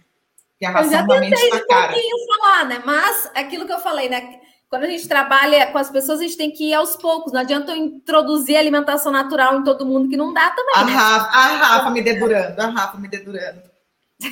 Não pode. Mas eu vou. Não, mas a, a, Georgia, oh, Rafa, a Georgia é meio assim, teimosa mesmo, assim. Ela começou a usar o sistema PET também da mesma forma. A gente vai falando aos pouquinhos e mostra. Aí ela passou, acho que uns dois dias colocando pedigree no, no sistema e tal. E Enlouquecidamente. Acho que ela botou, botou 80 pedigree lá, cachorro que ela nem tinha mais lá, já botou lá e tal, para botar. Então deve ser a mesma coisa. Quando começar com a alimentação natural ali, também vai vai estar tá ela na cozinha fazendo o que vai acontecer. Não, não vou para a cozinha. Não, não vai, não. Então não vai. cozinha não vou. Não, mas ela vai mandar. Ela gosta de mandar para caramba. Ah, não, isso sim, eu faço. Aquilo, faz aquilo outro, faz aquilo outro. Tu vai ver só, vai ver só. Tu vai, não sabe o que eu sofro durante a semana. É por isso que eu gosto de você. Eu mando, você obedece. Por isso que eu gosto de você. Ai, Eduardo. É, eu vou passar a palavra para cada um de vocês, para vocês fazerem as últimas considerações. Se vocês quiserem complementar mais alguma coisa sobre o tema, também fiquem à vontade. E eu já volto aqui para me despedir de todos. Então, Ju, é contigo. Ai, meu Deus. Tá. Uh, muito obrigada pelo convite. É, adorei falar do tema, é, até porque eu já utilizo há bastante tempo, então foi muito bom e foi muito descontraído. Agradeço a Eduardo e a Georgia pelo convite. E. E é, é isso. acho a paladar? Oi? Como é que eu acho a paladar? Ah, tá. A paladar. Tu pode achar pelo Facebook ou pelo Instagram. Paladar Pet e Alimentação Natural para Cães e Gatos. Ou pode também me chamar no privado que eu falo com quem precisar. A gente está na região de, da Grande Florianópolis, no caso, né? A gente atende outros municípios e até estados, mas aí é, precisa de uma encomenda aí um pouco grande para poder fazer o, a parte logística do transporte. Bem, Rafa. Então, é, eu agradeço o convite novamente, né, Eduardo Georgia. É, eu acho que é um assunto assim que esse tempo de live não deu para a gente conversar tudo, que eu acho que as pessoas vão ter muitas dúvidas. Eu me coloco à disposição, vocês podem me chamar tanto no Instagram como no Facebook, da o Piero Vete. É, e eu me coloco à disposição também. No caso, como eu sou nutróloga, eu formulo né, as, as dietas, então eu consigo fazer isso tanto para a região aqui do Vale do Paraíba, onde eu estou, como para outros estados e até para outros países eu tenho pacientes também. Então, qualquer coisa, eu me coloco à disposição de vocês também.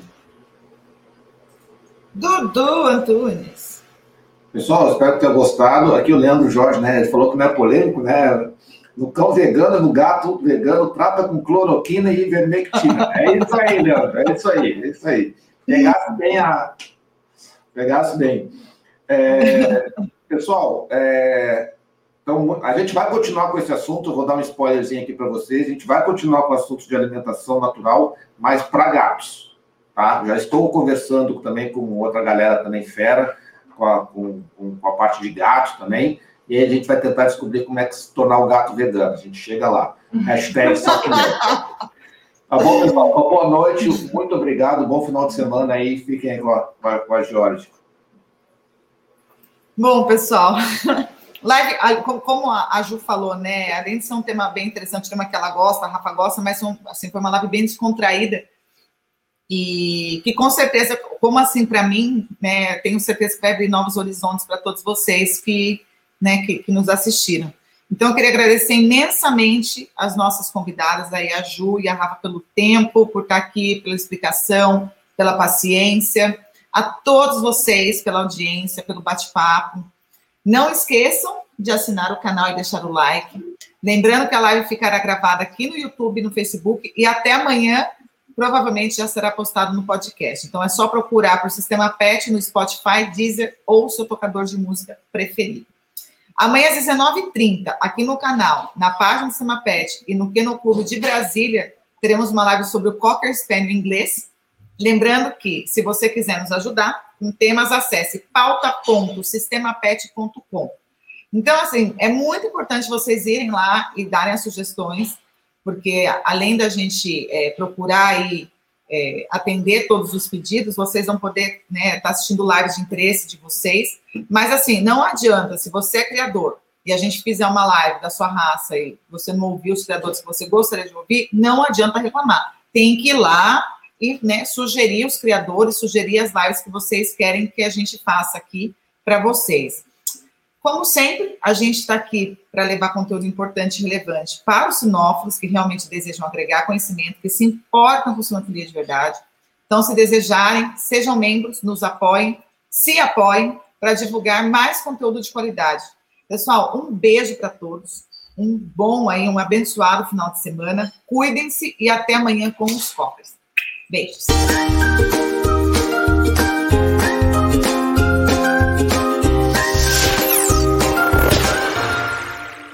Sabemos que os criadores têm muito pouco tempo para cuidar da divulgação de seu trabalho na internet. Mas tudo mudou com a chegada do sistema PET, uma solução completa de gestão e marketing para criadores de cães e gatos. A plataforma gera um site moderno, eficiente e inteligente, focado especialmente para melhor visualização do trabalho de criadores. Contamos com várias formas de deixá-lo destacado no Google, facilitando que seja encontrado pelos clientes que desejam um criador sério. Acesse o sistemapet.com e apareça para o mundo agora.